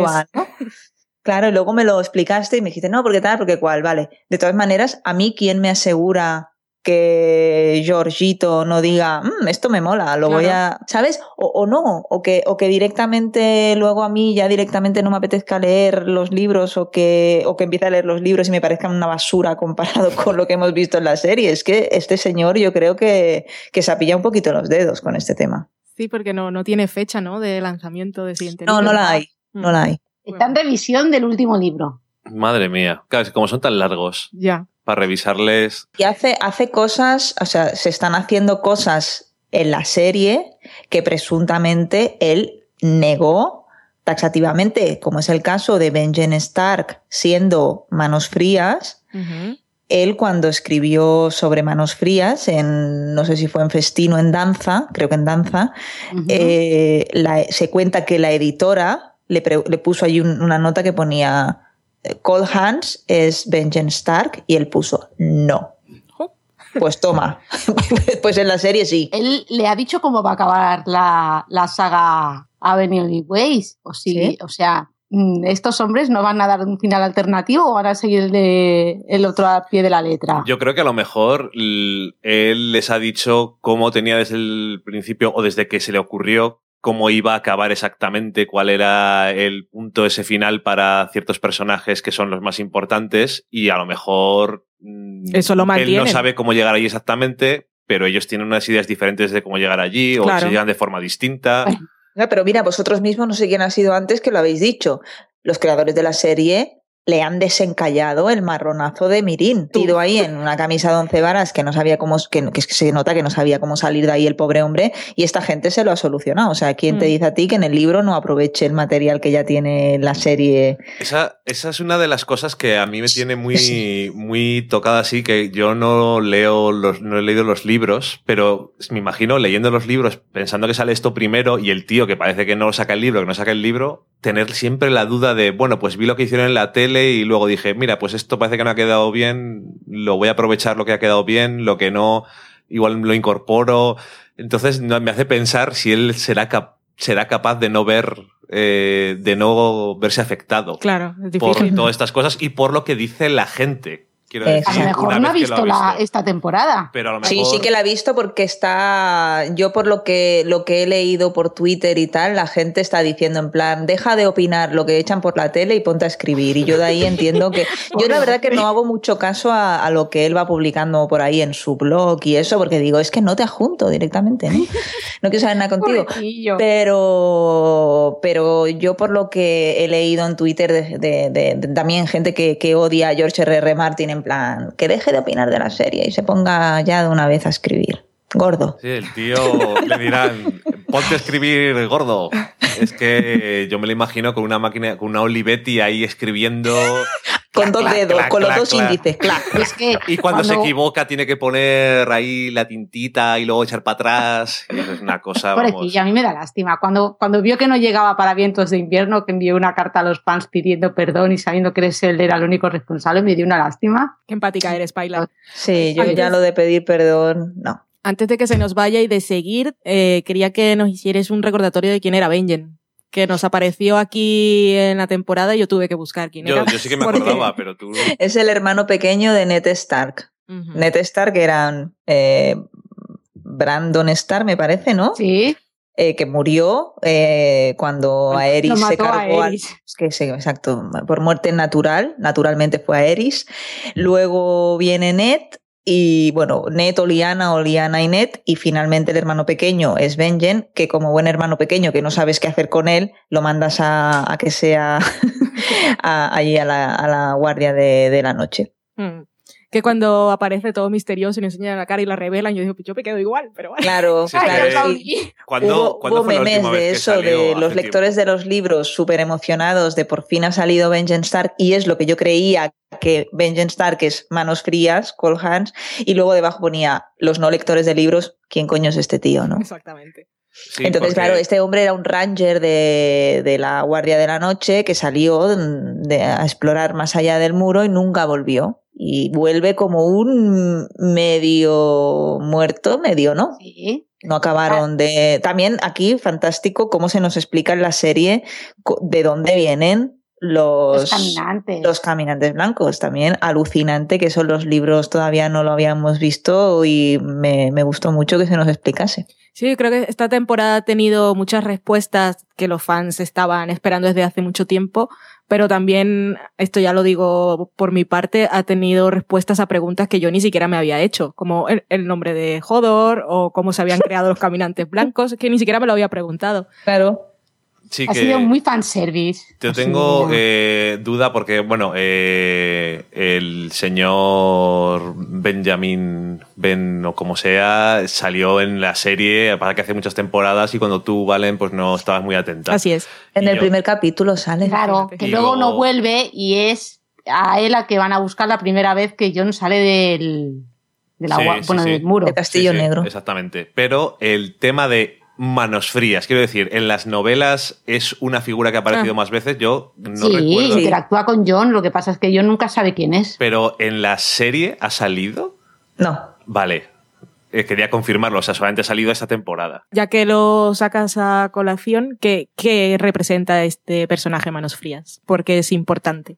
No, sí, en realidad. O no es- o porque tiene un nombre y en los libros dice que interactúa con John. ¿Qué hacen los libros?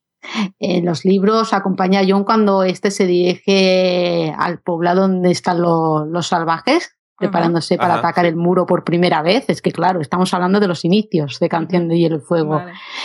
Y bueno, ¿Y no John- interactúa con Bran? ¿O eso es en la serie y me estoy liando? yo diría En los libros son- no, no con Bran, no. Puede ser, ¿eh? Puede ser. Me pregunto solo. Es que yo a manos frías lo- en los libros lo di por muerto cuando a John lo capturan los salvajes y a él lo matan. O sea, Vale. imagínate. Vale, vale, sí, sí, puede ser, puede ser. Yo eh, no tengo, no tengo recuerdo, lo recuerdo que aparece como personaje, recuerdo el nombre y sé la anécdota esta con la editora, pero no recuerdo si yo sé que, que interactúa con John, esto sí que lo recuerdo, pero me suena que, que con Bran también, pero no sé si es un recuerdo contaminado por la serie, ¿no? O sea, la serie lo que hace es ayudar a, a- bueno, ayudar a Bran, no te lo pierdas, que lo coge y lo tira allí al lado de un árbol, pobre sí. también, ¿no? Yo de aquí no puedo pasar. Bueno, también mm, a lo mejor nos sirve un poco para que esa explicación de, no, es que nosotros no podemos pasar de aquí porque No, el muro que es mucho razón, ¿eh, más que un muro, ¿sí? Sí, sí, sí. En el último, en la última novela, Flashback acompaña hasta a Bran, a Hodor, a Mira y a Jojen a donde está el cuervo de tres ojos. Lo que pasa es que él no puede pasar porque como está muerto, y Pues los deja allí.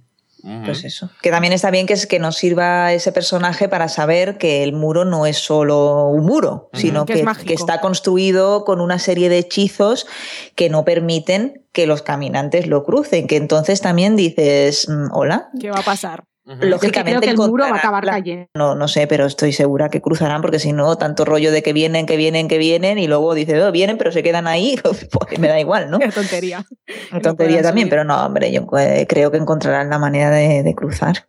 Qué mal. Pues sí, porque los estamos esperando. Oye, que iba a decir que para que no se nos fuera del todo eh, las cosas que queríamos hablar, Sí, Eh, bienvenido a un Eco Podcast. que habíamos empezado a... Hemos llegado a todo esto hablando de Cersei y creo que todo esto también ha empezado porque el momento ese que tiene con Jamie Sí. cuando están, pero que quería, yo quería preguntaros qué pensasteis que cuando en el último episodio ocurre todo lo de Cersei y todo está la primera escena con la música y todo esto, cómo van pasando las cosas y demás. Porque es que tengo que reconocer que a mí una cosa que me sorprendió no solamente es todo el hecho, sino que la serie se cargara tantos personajes. que tenían nombre, que tenían tramas y que tenían tantos. Eso me llamó la atención porque pensaba que iba a escapar alguno más.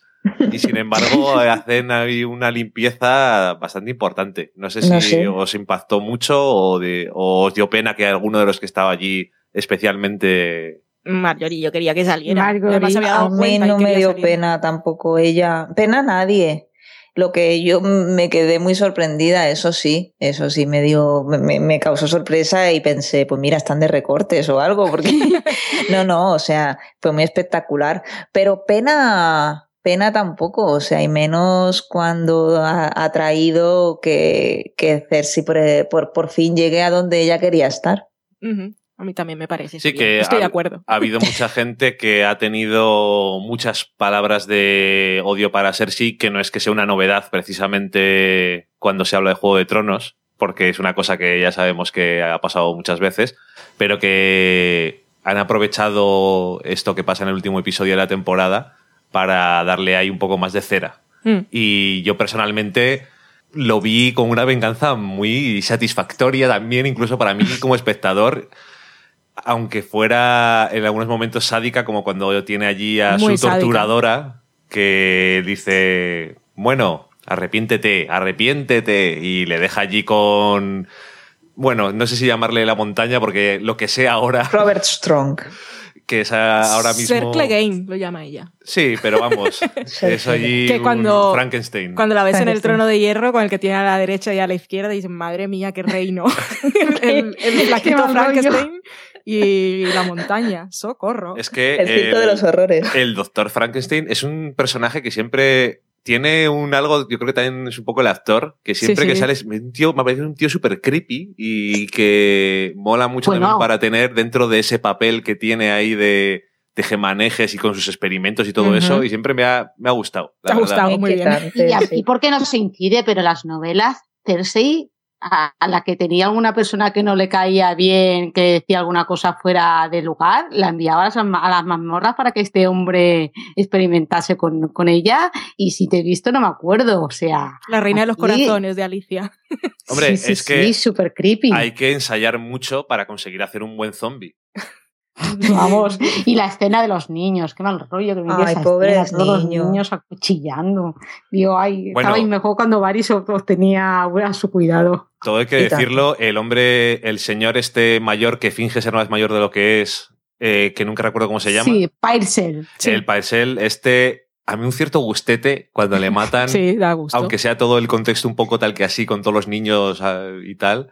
Era otro pero asqueroso. Era un Es que asqueroso es tan importante. maravillosa esta serie porque, claro, tú a Cersei empiezas odiándola.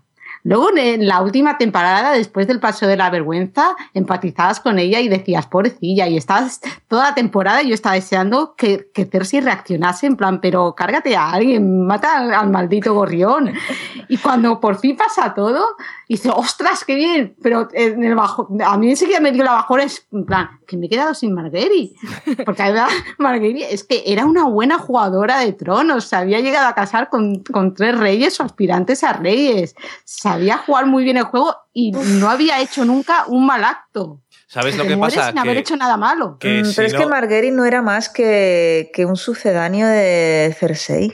A ver, era un personaje. Ya tenemos a la auténtica, ¿para qué queremos a la copia? Ya. Pero, ¿sabes lo que pasa? Que yo creo que que ella estuviera eh, dentro de donde estaban juzgando y todo esto, estaban esperando a Cersei, eso te ayuda a que tenga un poco de que te importe Sí, y que te dé un si poco, no- un poco de Claro. urgencia cuando ella dice, vámonos de aquí, que nos la van a liar. Sí, sí, Y- cuando ves que está casi en la puerta y que no la dejan salir, dices, Y "Pero entonces cuando dejadla". el gran palomo se da cuenta de que sí que la han liado, Mm. no yéndose de allí, me encanta Sí. porque es justo, digo, a ver si se van a salvar. Te lo he Me- dicho, me jodo, pero te lo he dicho. Me estaba poniendo súper nervioso porque digo, como se salve, madre mía. sí, Pero en el momento sí. en el que se da cuenta, revienta desde abajo todo el fuego Mm. y digo, ¡ah! ¡Qué gusto, por favor! Mucho. Limpieza. Sí. Sí, Espectacular. además el gorrión es otro personaje que primer- la primera vez que lo ves lo mola todo, cómo, cómo manipula a Cersei, Da cómo asco, que se la está llevando a, a su camino y luego lo odias. Y esta temporada cada vez que salía en escena era pues no, ¿y cómo qué rabia te tengo? A ver si te Pero es hacen algo. que Valen le odia mucho porque claramente no se lava. Es que huele fatal. Olía, bueno. Huele fatal, dice. No lo has olido, pero te lo imaginas. Es que sí, cada vez que salía era lo único que pensaba. Es que él, él solito huele peor que cuando estaban estos ahí con sus cacas y sus pipis en los calabozos. es que él huele peor, da mucho asco. Hu- Huele peor que, que Baez Dorrak, ¿no? Que el Sí. pueblo de los, de los, aquellos Doraki que hacen allí de todo en la calle. ¡Qué villatopo! Madre mía. Pues ahí estábamos hablando de venganza, que hemos metido todo un poco, y teníamos a Daenerys, a Cersei, tenemos a Arya, que ya lo habíamos comentado antes, también, Bueno. si, si queréis un, un momento más. Solo por remarcar, Sí. Gustete. Espectacular. Espectacular, espectacular. Y, y es un capítulo para, o un capítulo, un momento para ver dos veces, porque antes de que se quite la máscara, la mirada mm, con mucha intención que la camarera le echa a Jamie Lannister, como Ajá. diciendo, "Hmm, tú también estás aquí, mira. Sí, pero en Eh, y ese luego momento que el otro nos- se piensa y dice, mira esta Sí, como te mira y tal, ¿no? Cuando se quita y ves quién es, dices, hostia, esa Sí. mirada tiene otro bien. significado, Está ¿no? muy bien, ¿no? Que dice Bron, es que qué rabia me da que no tienes que hacer nada. Sí. Ya. Es que cuando- escena es tan buena porque primero te fijas en ella.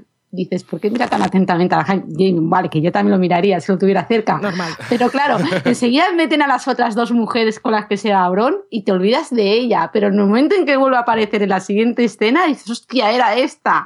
La recuerdas rápidamente. Está, está tan bien hecho. Y además que la escena te prepara, ¿no? Es primero el tío le, le, le sobetea al culo, ¿sabes? O sea, desagradable, para que luego aún te guste más que le corte el cuello y te toma encima por viejo verde asqueroso. Sí, Bueno, yo, y que, pegué un que le dé grito. de comer a los hijos. Ah, literalmente. divinos, hay un dedito ahí todo, es muy guay. Yo pegué un grito cuando eh, dice, ¿dónde están mis hijos? Y dice, están aquí. Y el Ay. segundo dice, están aquí. Y yo, ¡ya es Arya! Oh, qué emoción. Maravilloso. Fue, un gran momento. Y el momento venganza satisfactoria que nos queda es el de Sansa, que por desgracia no, no está sin estar acompañado de una cosa que a ti no te gusta, Valen, de especulaciones que te dejan muy loca. Bueno, lo que se vio. Pensaba que ibas a decir caballos. No, no, no. Como perros. Los perros no tienen problema con los perretes, están bien. Y además, cuando, esos perros, ¿eh? A mí me daban pena los animales porque decía, los tienen no sé cuántos sin comer y po- pobrecitos, qué, qué, qué asqueroso el tío. Bueno, pues solamente quería decir que es muy satisfactorio y que había, según eh, escuché en un cómo se hizo el, el- el episodio o una entrevista o algo, ya no me acuerdo ni, lo, ni cuándo ni dónde lo he escuchado, pero que tuvieron que repetir esa media sonrisa que Cuando hace se aleja. la actriz cuando se está alejando de Ramsey siendo devorado por sus propios perros. La tuvieron que repetir muchas veces porque tenía que ser sutil, pero lo suficiente y queda estupendo. Y ella, la actriz, dice que es su momento preferido de su personaje Normal. y lo que más le gustó. Y los creadores también dicen que es eh, lo que mejor ha hecho ella como actriz. Es solamente eso, tan poquito que te da tanto gusto ver. En plan de, ah, Ay, sí, yo espero que la nominen a los Emmys este año. Muy chulo también el momento en el que su hermano está machacando a Ramsey a puñetazos y cuando se da cuenta que Sansa está allí, para, dice, toma, Es mi te lo, te lo dejo a ti. Es mi momento preferido que no, no lo elegí para esto porque no es audio, es visual.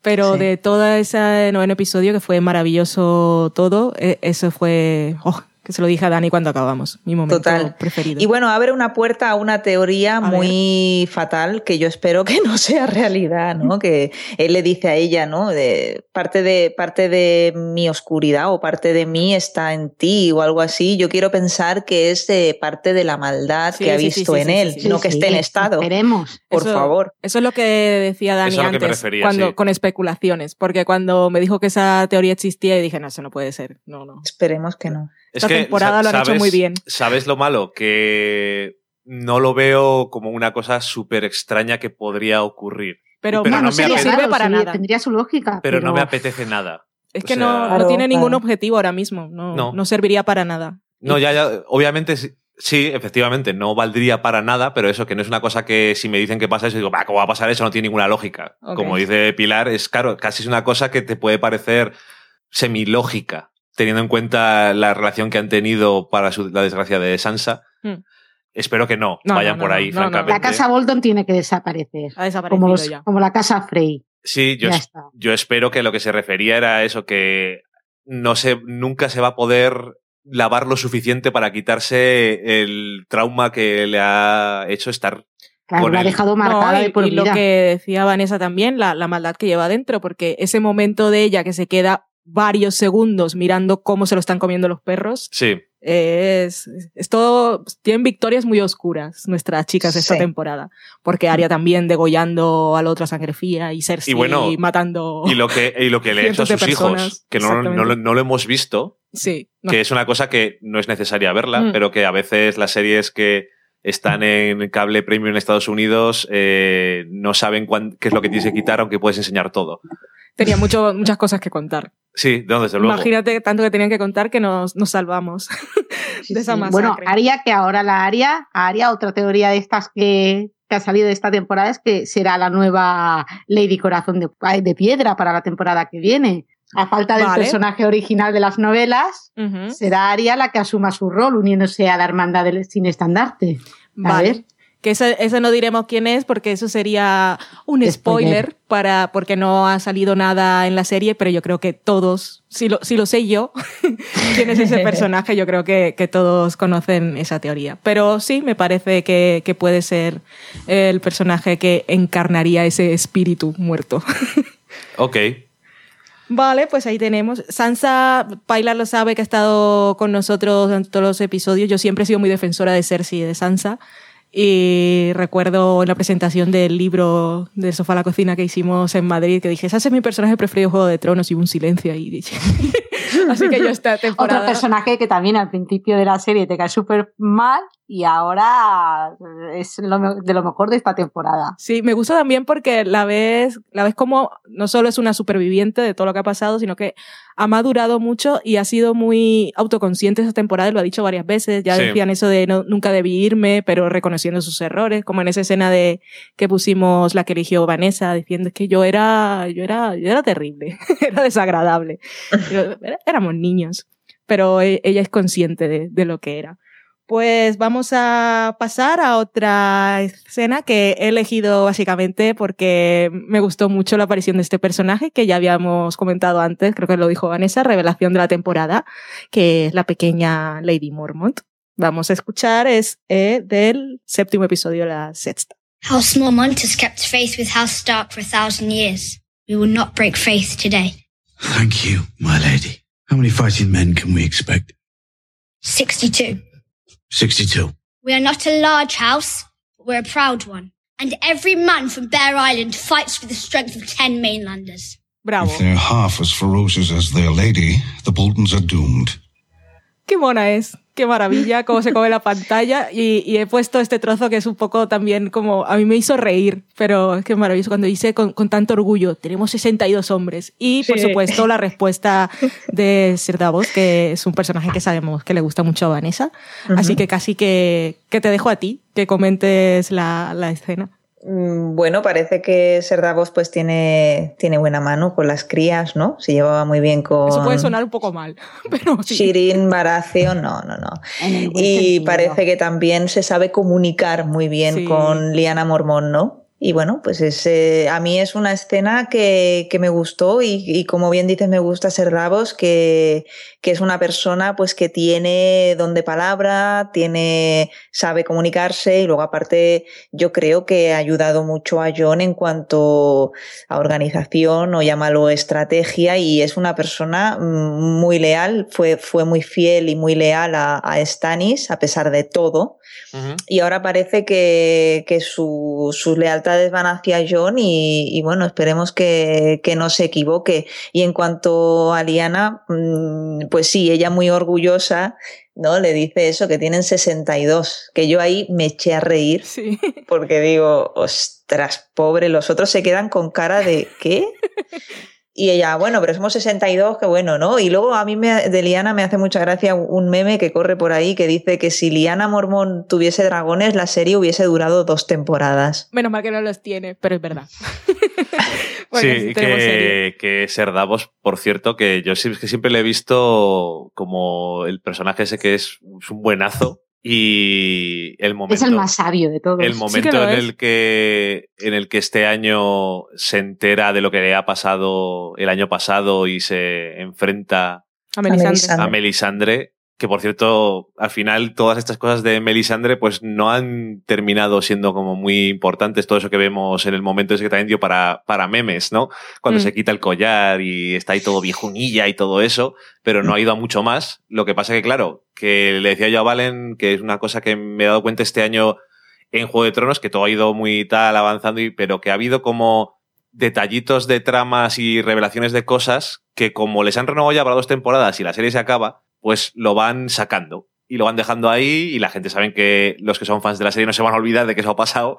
Entonces, bueno, lo van, lo van metiendo y ya está. Pues eso, habíamos elegido esta escena por- porque, porque mola, pero ya como comentaba Vanessa, eh, es para hablar de lealtades y vamos a aprovechar para comentar un poco cómo está el mapa político en Poniente, que tenemos a John como King of the North, tenemos a Cersei como la protectora de los siete reinos en el trono de hierro, y tenemos a Daenerys que se acerca ahí con todos sus aliados y sus dragones. Tenemos a Meñique, cuáles son sus planes. A ver, co- contadme vosotras que tenéis así como una visión más amplia.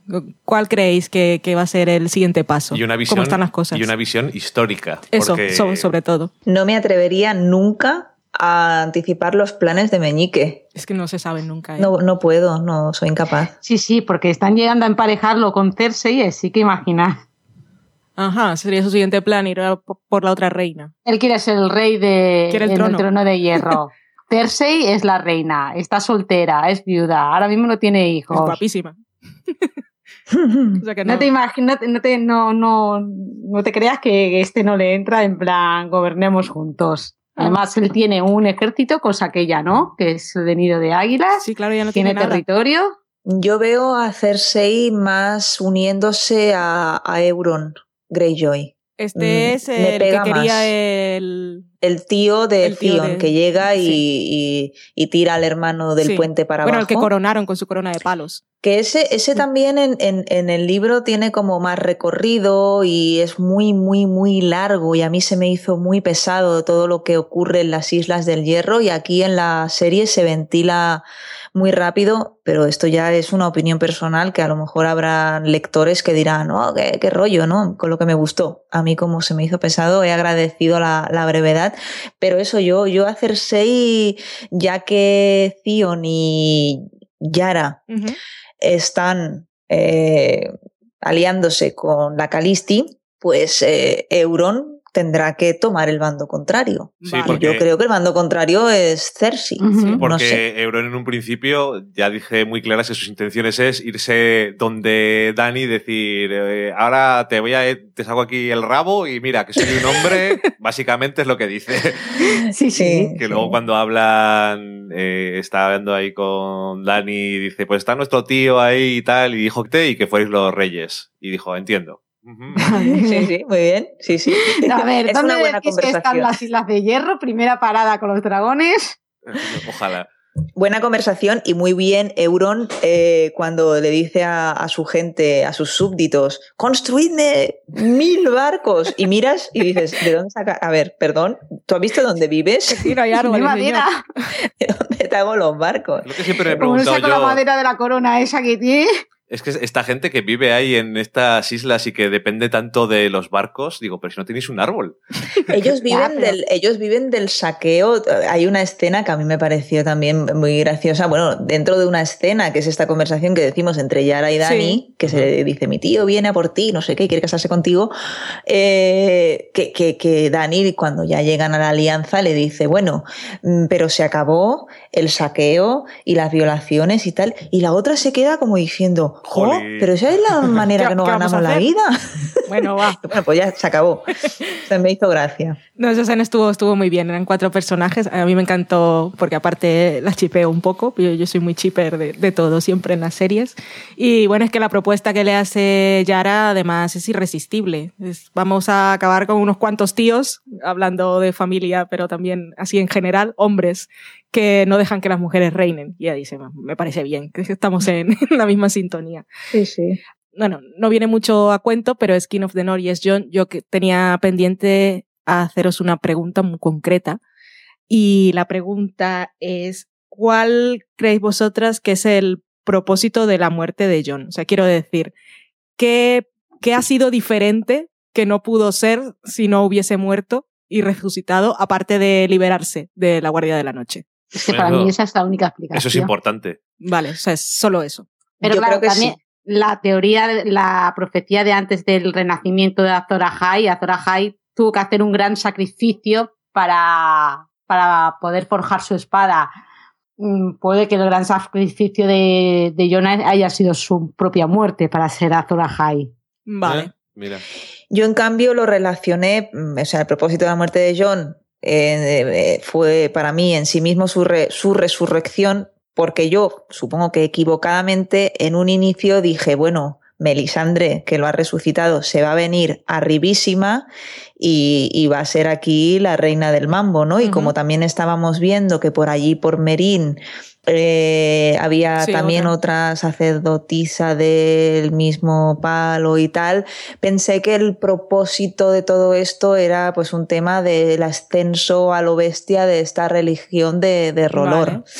Pero luego ya vimos que Cersei tampoco es que se venga muy arriba y al final acaba siendo desterrada. O sea que. mm, Melisandre, mi- perdón. eh, ay, ¿qué he dicho? Cersei. Ay, perdón. Melisandre acaba siendo desterrada. Entonces, mi, mi opinión quedó pronto en nada. O sea, que, Ay, poca vida le doy yo a Melisandre ya. no sé. Yo creo que Melisandre va camino de juntarse con la hermandad sin estandarte, que son con todos los de Mir y Beric Dondarrion. Sí, yo también que pensé yo al creo que va a encontrarse con esos. No pero sé. claro, mm, está bajando. Por la zona de, de ahí abajo está también Aria, que al principio Melisandre estaba en la lista de Aria, de Aria por haberse llevado a Gendry. Bueno. También puede cruzarse con Brienne mientras sube de aguas dulces, que Brienne la sigue considerando la responsable de la muerte de Renly. Uf, Madre uf, mía. no sé Pues yo, mira, ¿eh? no, no tiene vamos- muchos amigos sí, sí. esta mujer. Vamos a parar aquí porque tenía to- todos esos personajes son duda y os quería preguntar, pero antes de eso vamos a poner el último audio que tenemos, que es el de Pilar, y ya, ya damos pie a, a todo lo que se nos viene, que, que el invierno ya ha llegado. Este audio es del último episodio y es el momento ese que esperaban todos los fans de que se nos dijera, se confirmara que la madre de John era Liana y sobre todo que su padre no era Ned. Promise me, Ned. Promise me.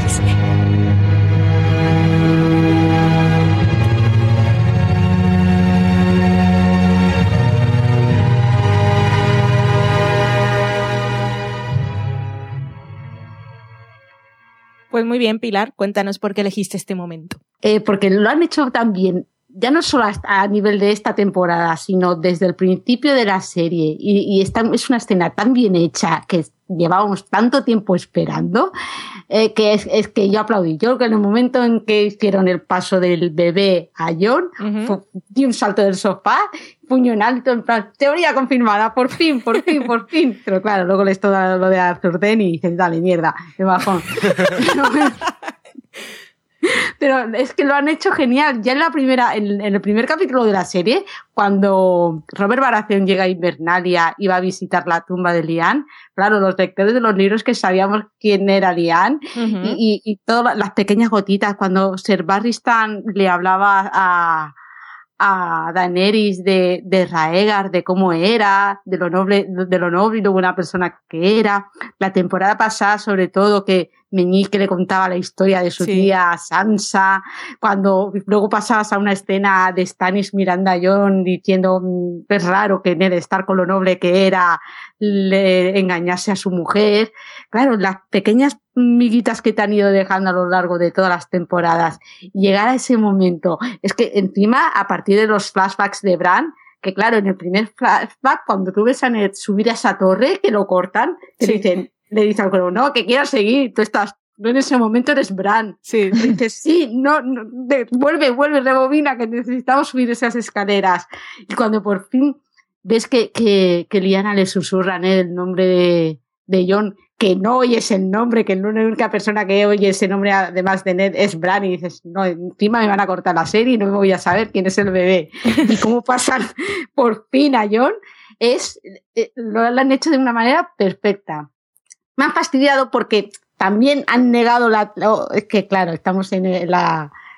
confirmamos y, y denegamos teorías. Y eh, una de las teorías que también era bastante popular era que eh, Liana eh, en ese momento tenía gemelos, un niño y una niña. Vale. Ay, me da mucha pena que esa teoría no se confirmase porque era una teoría muy molona. ¿Y quién se suponía que era la, la gemela?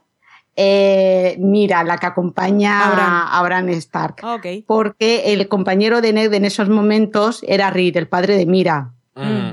Se supone que eran que, que Lian había tenido gemelos, Inés se había llevado al niño y Rowland Reed se había llevado a la niña que en el libro se incide bastante en, el parecido físico que tienen. Perdón, de hecho se, se contempla que a través de, de Reed se descubrirá la verdad, el verdadero origen de, de, John, no de este hombre, naturalmente, sino que Reed también lo supiese y se lo hubiese explicado pues a sus hijos o a alguien de su familia. Claro, es que es el único que queda de la escena vivo mm. que, que lo puede que, alguien, alguien él o alguien de su familia, pues que haya guardado también ese secreto junto a Ned Stark, aunque otra, otra teoría, otra explicación que se, que se da a, cómo se guarda este secreto es que en las criptas de Invernalia, eh, que es donde están todos los Starks, pues que en la eh, en el primer capítulo que vemos que Robert Baratheon le dice a, a Ned que quiere bajar a, la, a, donde está la tumba de Liana, porque ellos dos estaban prometidos y Robert estaba muy enamorado de Liana, eh, pues que ahí mm, Ned escondiese alguna pista o algún secreto algún, no sé, papel o llámalo X, no se, no se sabe, que mm, revele eh, que John es hijo de, de, Liana y no de Ned. Mm, vale. Sí, porque al final se tiene que destapar de alguna manera y claro, y, sus orígenes. Y yo no creo que sea suficiente que Bran diga, es que lo he soñado. No, ya, es que esto, por, por si no lo sabéis, eh, lo hemos enmarcado para terminar con teorías, especulaciones y todos los personajes que nos faltan. Y, esa era una de mis preguntas con, con ahora que Bran lo sabe, ¿cómo lo va a saber el resto de gente? Porque que Bran llegue y diga, no, parad, que sea una cosa. Era un poco raro. Eh, ¿Quién es Reed? Que yo no sé. La chica que acompaña, bueno, que acompaña, pobrecita, que carga con Bran, sí. es la hija de este tal Reed. Vale, que era el mejor, bueno, uno de los mejores amigos de Ned Stark. Es el que está con él luchando con el Sir Arthur Dane en la Torre de la Alegría. Vale, vale, vale, vale, vale. Muy bien. Pues ya que hemos comentado mucho más de lo que esperaba y han salido más teorías sobre John Targaryen o, y todas sus cosas, y ya tenemos también el árbol genealógico pequeñito y reducido de Targaryen, que aquí al final todos, todos van a ser familia, o sea que eso es un poco, van a luchar muy unidos eh, contra los caminantes blancos, porque al final todos son medio hermanos, son Star Targaryen.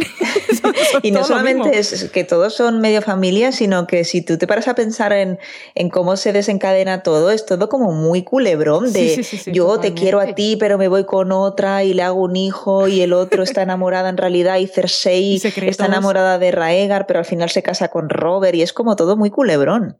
Sí, bien hecho. Es lo que tenía la Edad Media, que aquí todo el mundo tenía bastardos y hijos con el otro y con el otro y se liaba mucho. Sí. Sí. Bueno, no había tele y tenía mucho tiempo libre. Madre mía, qué aburrimiento. El único que tiene tele es Bran. Pero eso, tenemos teorías, ya hemos comentado también lo del baloncuar. Lo de la magia del muro, ¿sabéis algo más aparte de esto que nos han soltado aquí? ¿O? Es que el muro el que lo, lo, lo construyó no, no fue Bran Stark. Sí, fue Bran. el constructor. Uno de los Starks originales, y hay una teoría que de tan loca que es, a mí me saca, ah, que es muy Doctor Who, que es que Bran, en realidad, en uno de sus flashbacks, rollo Tardis, voy para allá, sí es él quien construye el muro. Madre mía, que es, él el Brandon, el constructor. Yo aquí ya me niego a creer eso. es demasiado porque es demasiado lío. Sí, sí. Hombre, eh, ya como le han metido ahí en plan afectando al presente al mismo tiempo con lo de Hodor, pues nunca se sabe. Se han dejado la puerta abierta que se cierre todo aquí, eh, sea como decían en Doctor Who, Timey Wimey, todo. Pues yo lo otro que había escuchado es que no, no era demasiado concreta la teoría en sí, pero lo que venía a decir era que Bran eh, se iba, iba a meter la pata y era el que iba a ser el culpable de que el muro se cayera. No sé cómo, pero era lo que estaban diciendo. Es que ese ahí. muro está ahí para caerse. Sí, sí. Y luego otra teoría que hace referencia a Bran, que tampoco no es de mis favoritas, es que él es quien vuelve loco a Eris. Madre. Porque va y Por le las habla. voces en la cabeza. Vale. Bueno, Esa tampoco me gusta. Y hablando de Bran y de, y de Hodor, bueno, eh, yo a mí lo que más me sorprendió de, de, la, de, de este episodio en el que Hodor muere, que nadie, o sea, nadie se hiciese eco de la muerte del pobre lobo. A mí me pareció, o A sea, a mí- a lo me de dolió Hodor mucho. me dio una pena relativa tirando a poco, porque tampoco el personaje no es que fuese aquí, vamos, el más importante de todos, y mueren muchísimos más, te puede dar más o menos pena por, por bueno, por circunstancias, ¿no? Pero que sea un personaje ultra importante, a mí no me lo pareció. Y en cambio, Lobos Stark mm, Solo queda queda uno, ¿no? Ah, sí, el de, y, el de Aria. Y de Naimiria no se sabe nada. Es que, Que puede ser que esté por ahí, Están teniendo muy mala, muy mala fortuna los A mí, a mí me duele mucho cada vez que se mueren. Sí. Bueno, que los Bueno, los creadores de la serie han dicho más de una ocasión que no saben qué hacer con los subargos. Pues sí, Jolines, que los saquen, que son muy bonitos. son bellos. Ya, ya, Que os aprovechen. es que no saben aprovecharlos. Bueno, pues em, podéis eh, así contar algo del papel que creéis que tendrá Bran. Antes de que nos vayamos al futuro, es que quería decir una cosa, que son cosas que no vamos a hablar porque no son muy importantes, pero quería preguntar A ver, sobre una cosa que es como muy random en la temporada, que es... Que sea eh, fácil, Dani, que nos habéis hecho preguntas muy No, complicadas. no, esto es muy fácil, que es que, que os pareció, que es una de las cosas que la gente no sabía por dónde cogerla, y es el momento este que hay en un episodio, la- el argumento que tiene el perro. Ha quedado en... no, pero es que no te has leído el guion porque está apuntado aquí en cosas por comentar. ¿Pero dónde? Se llama The Hound. Ay, madre mía. Es que Dani, necesito dormir. he ¿eh? dormido tres cuartos de hora hoy y no sé nada. Oh. Pobre hombre. Bueno, va. Que, que sí, que apareció ahí de repente. eh, ¿A dónde creéis que va? Yo creo que acabará enfrentándose a su propio hermano. Vale. Totalmente. Yo creo que eso es lo que se está preparando, volviendo al tema de la venganza, volviendo al tema de la familia, volviendo al tema de volver a casa. Yo creo que la única persona capaz de hacerle frente a, llámalo, ser eh, Clegane, monstruo de Frankenstein o Robert Strong, que es como se le llama en el libro, no sé si en la serie lo han nombrado así, Creo que no. eh, es su propio hermano para también darle a él el, el gusto de vengarse por, por lo que le hizo en la cara. Claro. Bueno, a ver qué pasa, pero yo creo que sí, que todo va hacia ahí. Vale, vale. Pues volvamos a Bran. ¿Tenéis algo que especular o él seguirá? ¿A dónde va a ir? ¿Se va a quedar? Es que claro, arrastrándose, madre mía. Está al lado del. No, no, o sea, Benjen lo deja al lado del muro. Ajá. Está muy cerca del arciano que está cercano al muro.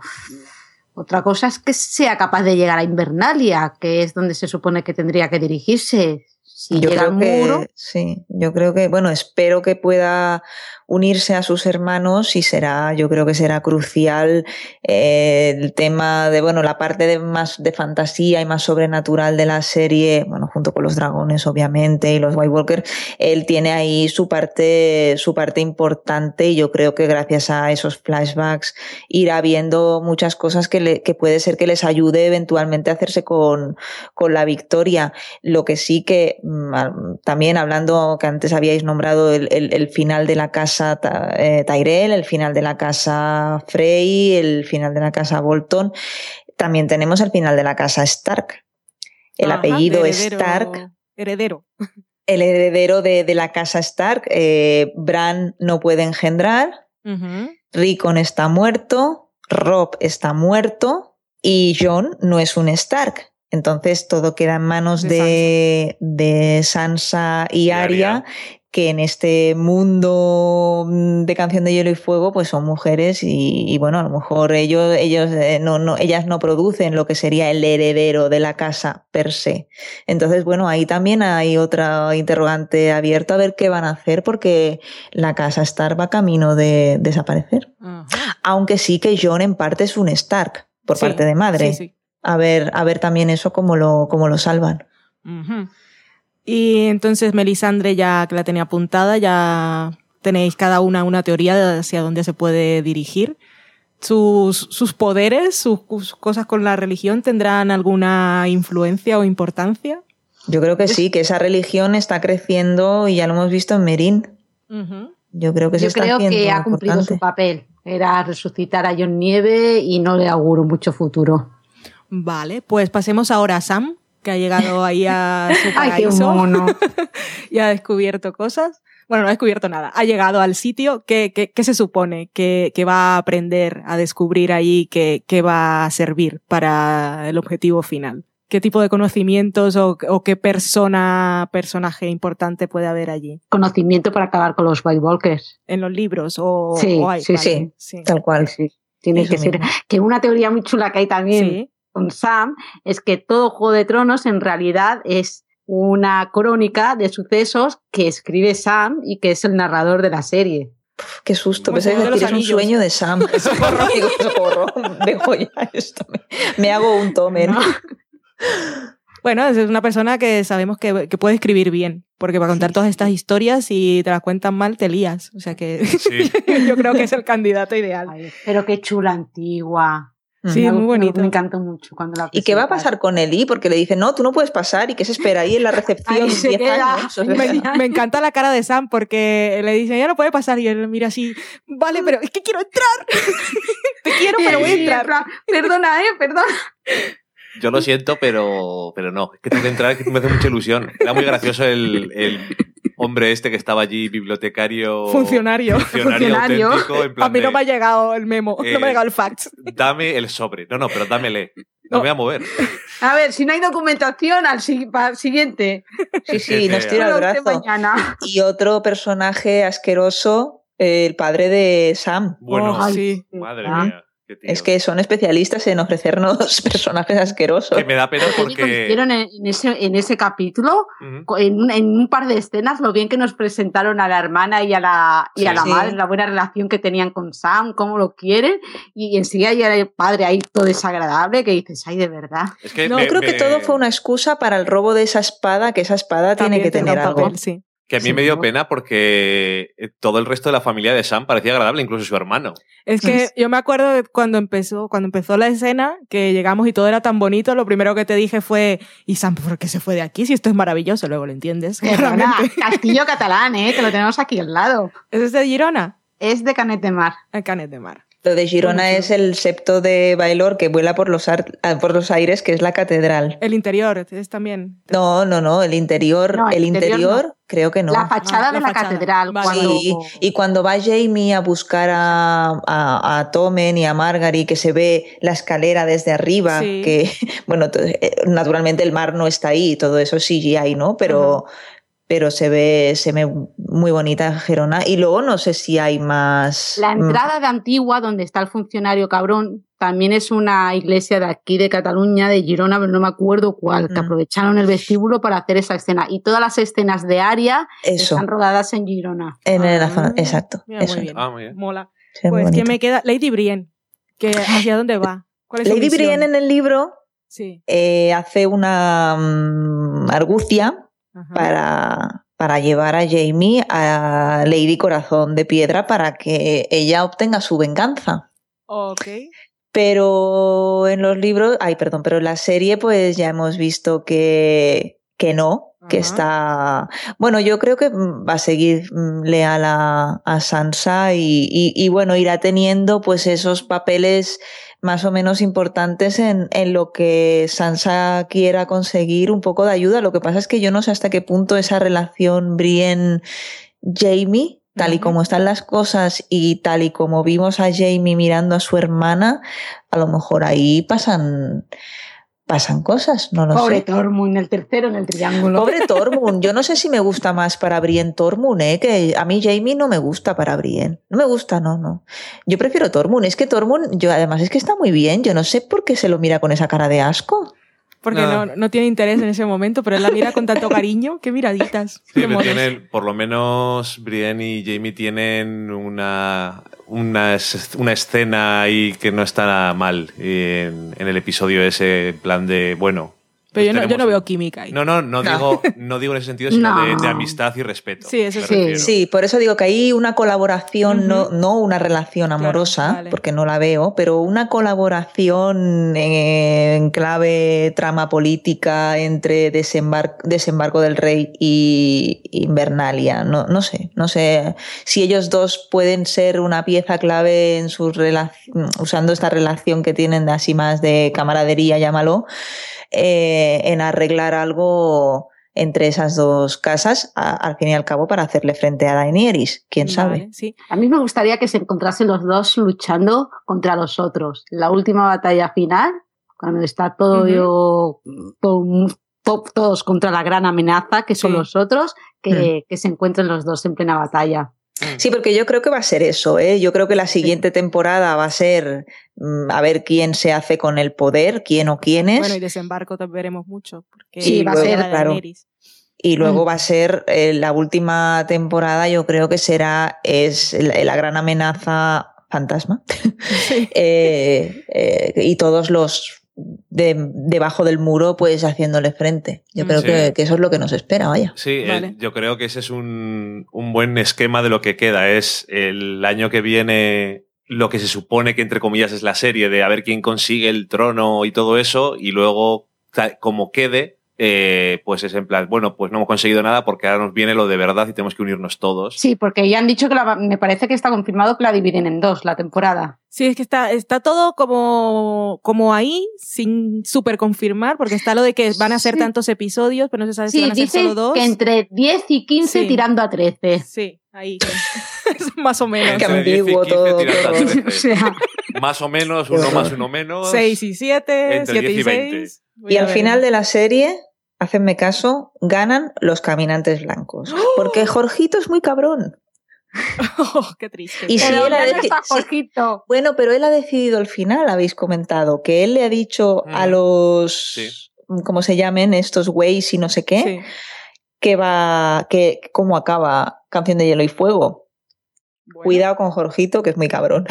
Mira lo que nos hizo con el, tan, con el tal Quentin. Quentin es un personaje del libro que nos tuvo 200 millones de páginas viviendo una travesía que parecía que, que eso iba a acabar con todo y que iba a ser la clave de Canción de Hielo y Fuego y luego al final quedó en absolutamente nada de la manera más ridícula posible. Ay, Quentin. O sea, es que es un cada vez troll. que me acuerdo de aquella escena.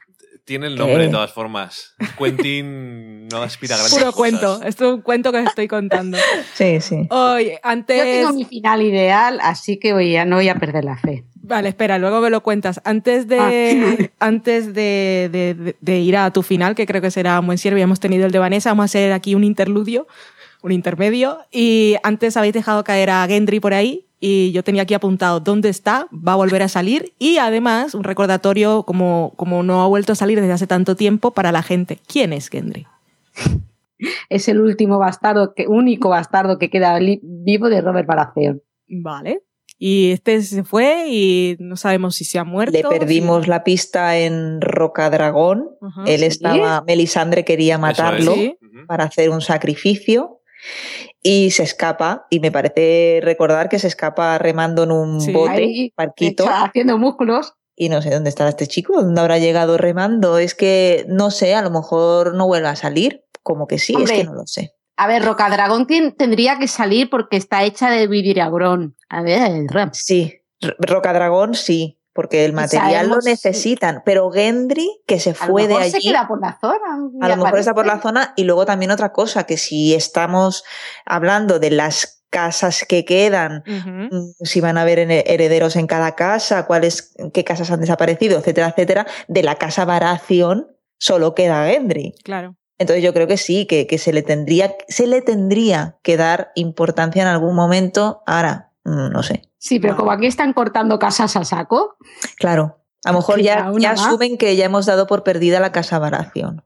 Pero es que a mí Gendry me gustaba mucho. Sí, era muy Entonces no, no lo quiero dar por perdido aún. Vale, pues ya tenemos el final súper pesimista de Vanessa. Ahora, Pilar, cuéntanos cuál es tu final ideal.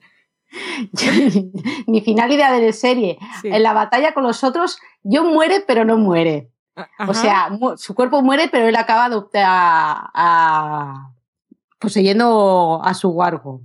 Ok, y viene. que sigue claro, yo, yo en esto me baso en, en la, en la idea que dio Jorgito, que tenía tres personajes claves que no iban a morir. Así que pasa que Daenerys se queda como, re- como reina de Poniente y pone a Tyrion a gobernar en Invernalia, ya que es la única persona de la que se fía. Recordemos quién está sigue casado con Tyrion, que, que parece que lo hemos olvidado, Sansa. pero legalmente sin casado, Sansa. Ah. Tyrion echa un paso para atrás y deja a a Sansa como la, la auténtica gobernante de Invernalia y él como mano derecha. Ahí te quedas. Bueno, bueno, bueno, qué cerrado lo tienes, Pilar. Y Liana se casa con Robalito y lo pone bien recto. Pobre Liana. Pobre Liana, no. No. Para espabilarlo. Que no, que eso no tiene arreglo, mujer. A todos los que no has nombrado, ¿muertos? Sí, han muerto. Vale, Jamie muerto, todos muertos. Yo, hay tres que iban a, ver- a sobrevivir seguro. Pues esos tres han sobrevivido. Y a Bron también lo quiero vivo. Eh, Bueno, a mí me salen cuatro. Has dicho Sansa, Jon, Daenerys y Tyrion. Sí, son cuatro. Y ahora Bron. ya, es que no quiero matar a Sansa. Ya, No, ya. Pobre. Me Yo parece creo bien. que la serie tendría que acabar con el gif del señor este... que El caminante el blanco que caminante baila. blanco bailando que me mandaste tú. Que es que me tiene ¿Ves? Porque ganan. Me Porque tiene ganan. Ya me está, tiene ahí lo tienes. Prefiero el final de Vanessa solamente por eso. Porque baila un poco el Que baile así. ti, ti, ti. Yo no he dicho que sea mi final ideal, he dicho que me lo temo, sí, sí. porque Vale, ese vale. hombre es muy cruel. Bueno. Entonces me lo temo. Me gusta, me gusta haber tenido Yo- estas dos visiones Sí, de yo- futuro. También ha dicho que puede hacer que el meteorito que va por Madre Poniente, del que no hemos vuelto a saber desde hace varias El temporadas, cometa, sí. sí, se lo cargue todo, como le demos mucho la brasa. Así que Bueno, bueno, bueno, bueno. Maravilloso. Pues yo creo que hemos comentado casi todo y mucho más de lo que me esperaba. Me ha encantado Vanessa y Pilar, unas invitadas fabulosas porque nos enseñáis historia y hacéis teorías locas y os acordáis de todo, así que fantástico. Muchísimas, muchísimas gracias. A vosotros por, por invitarnos. Eh, Ya, ya, aquí estaremos, espero, para las próximas dos temporadas o lo que venga. Y perdón por nuestras digresiones, es que nosotras. No, no, gracias. sí, yo ya gracias. estoy empezando a Somos- pensar a ver si he metido la pata con lo de Doran Martel. Estoy aquí un poco ya que no sé ni qué he dicho. No, todo, todo, todo me ha encantado y me gusta que, que lo contéis todo, que no se quede nada en el tintero, porque me habéis contado cosas que no tenía ni idea. Así que fabuloso. Sí, la verdad es que ha estado genial. Pues nada, se nos ha acabado el especial de Juego de Tronos. Voy a aprovechar que siendo Juego de Tronos es uno de nuestros programas siempre, bueno, es nuestro programa más escuchado del año.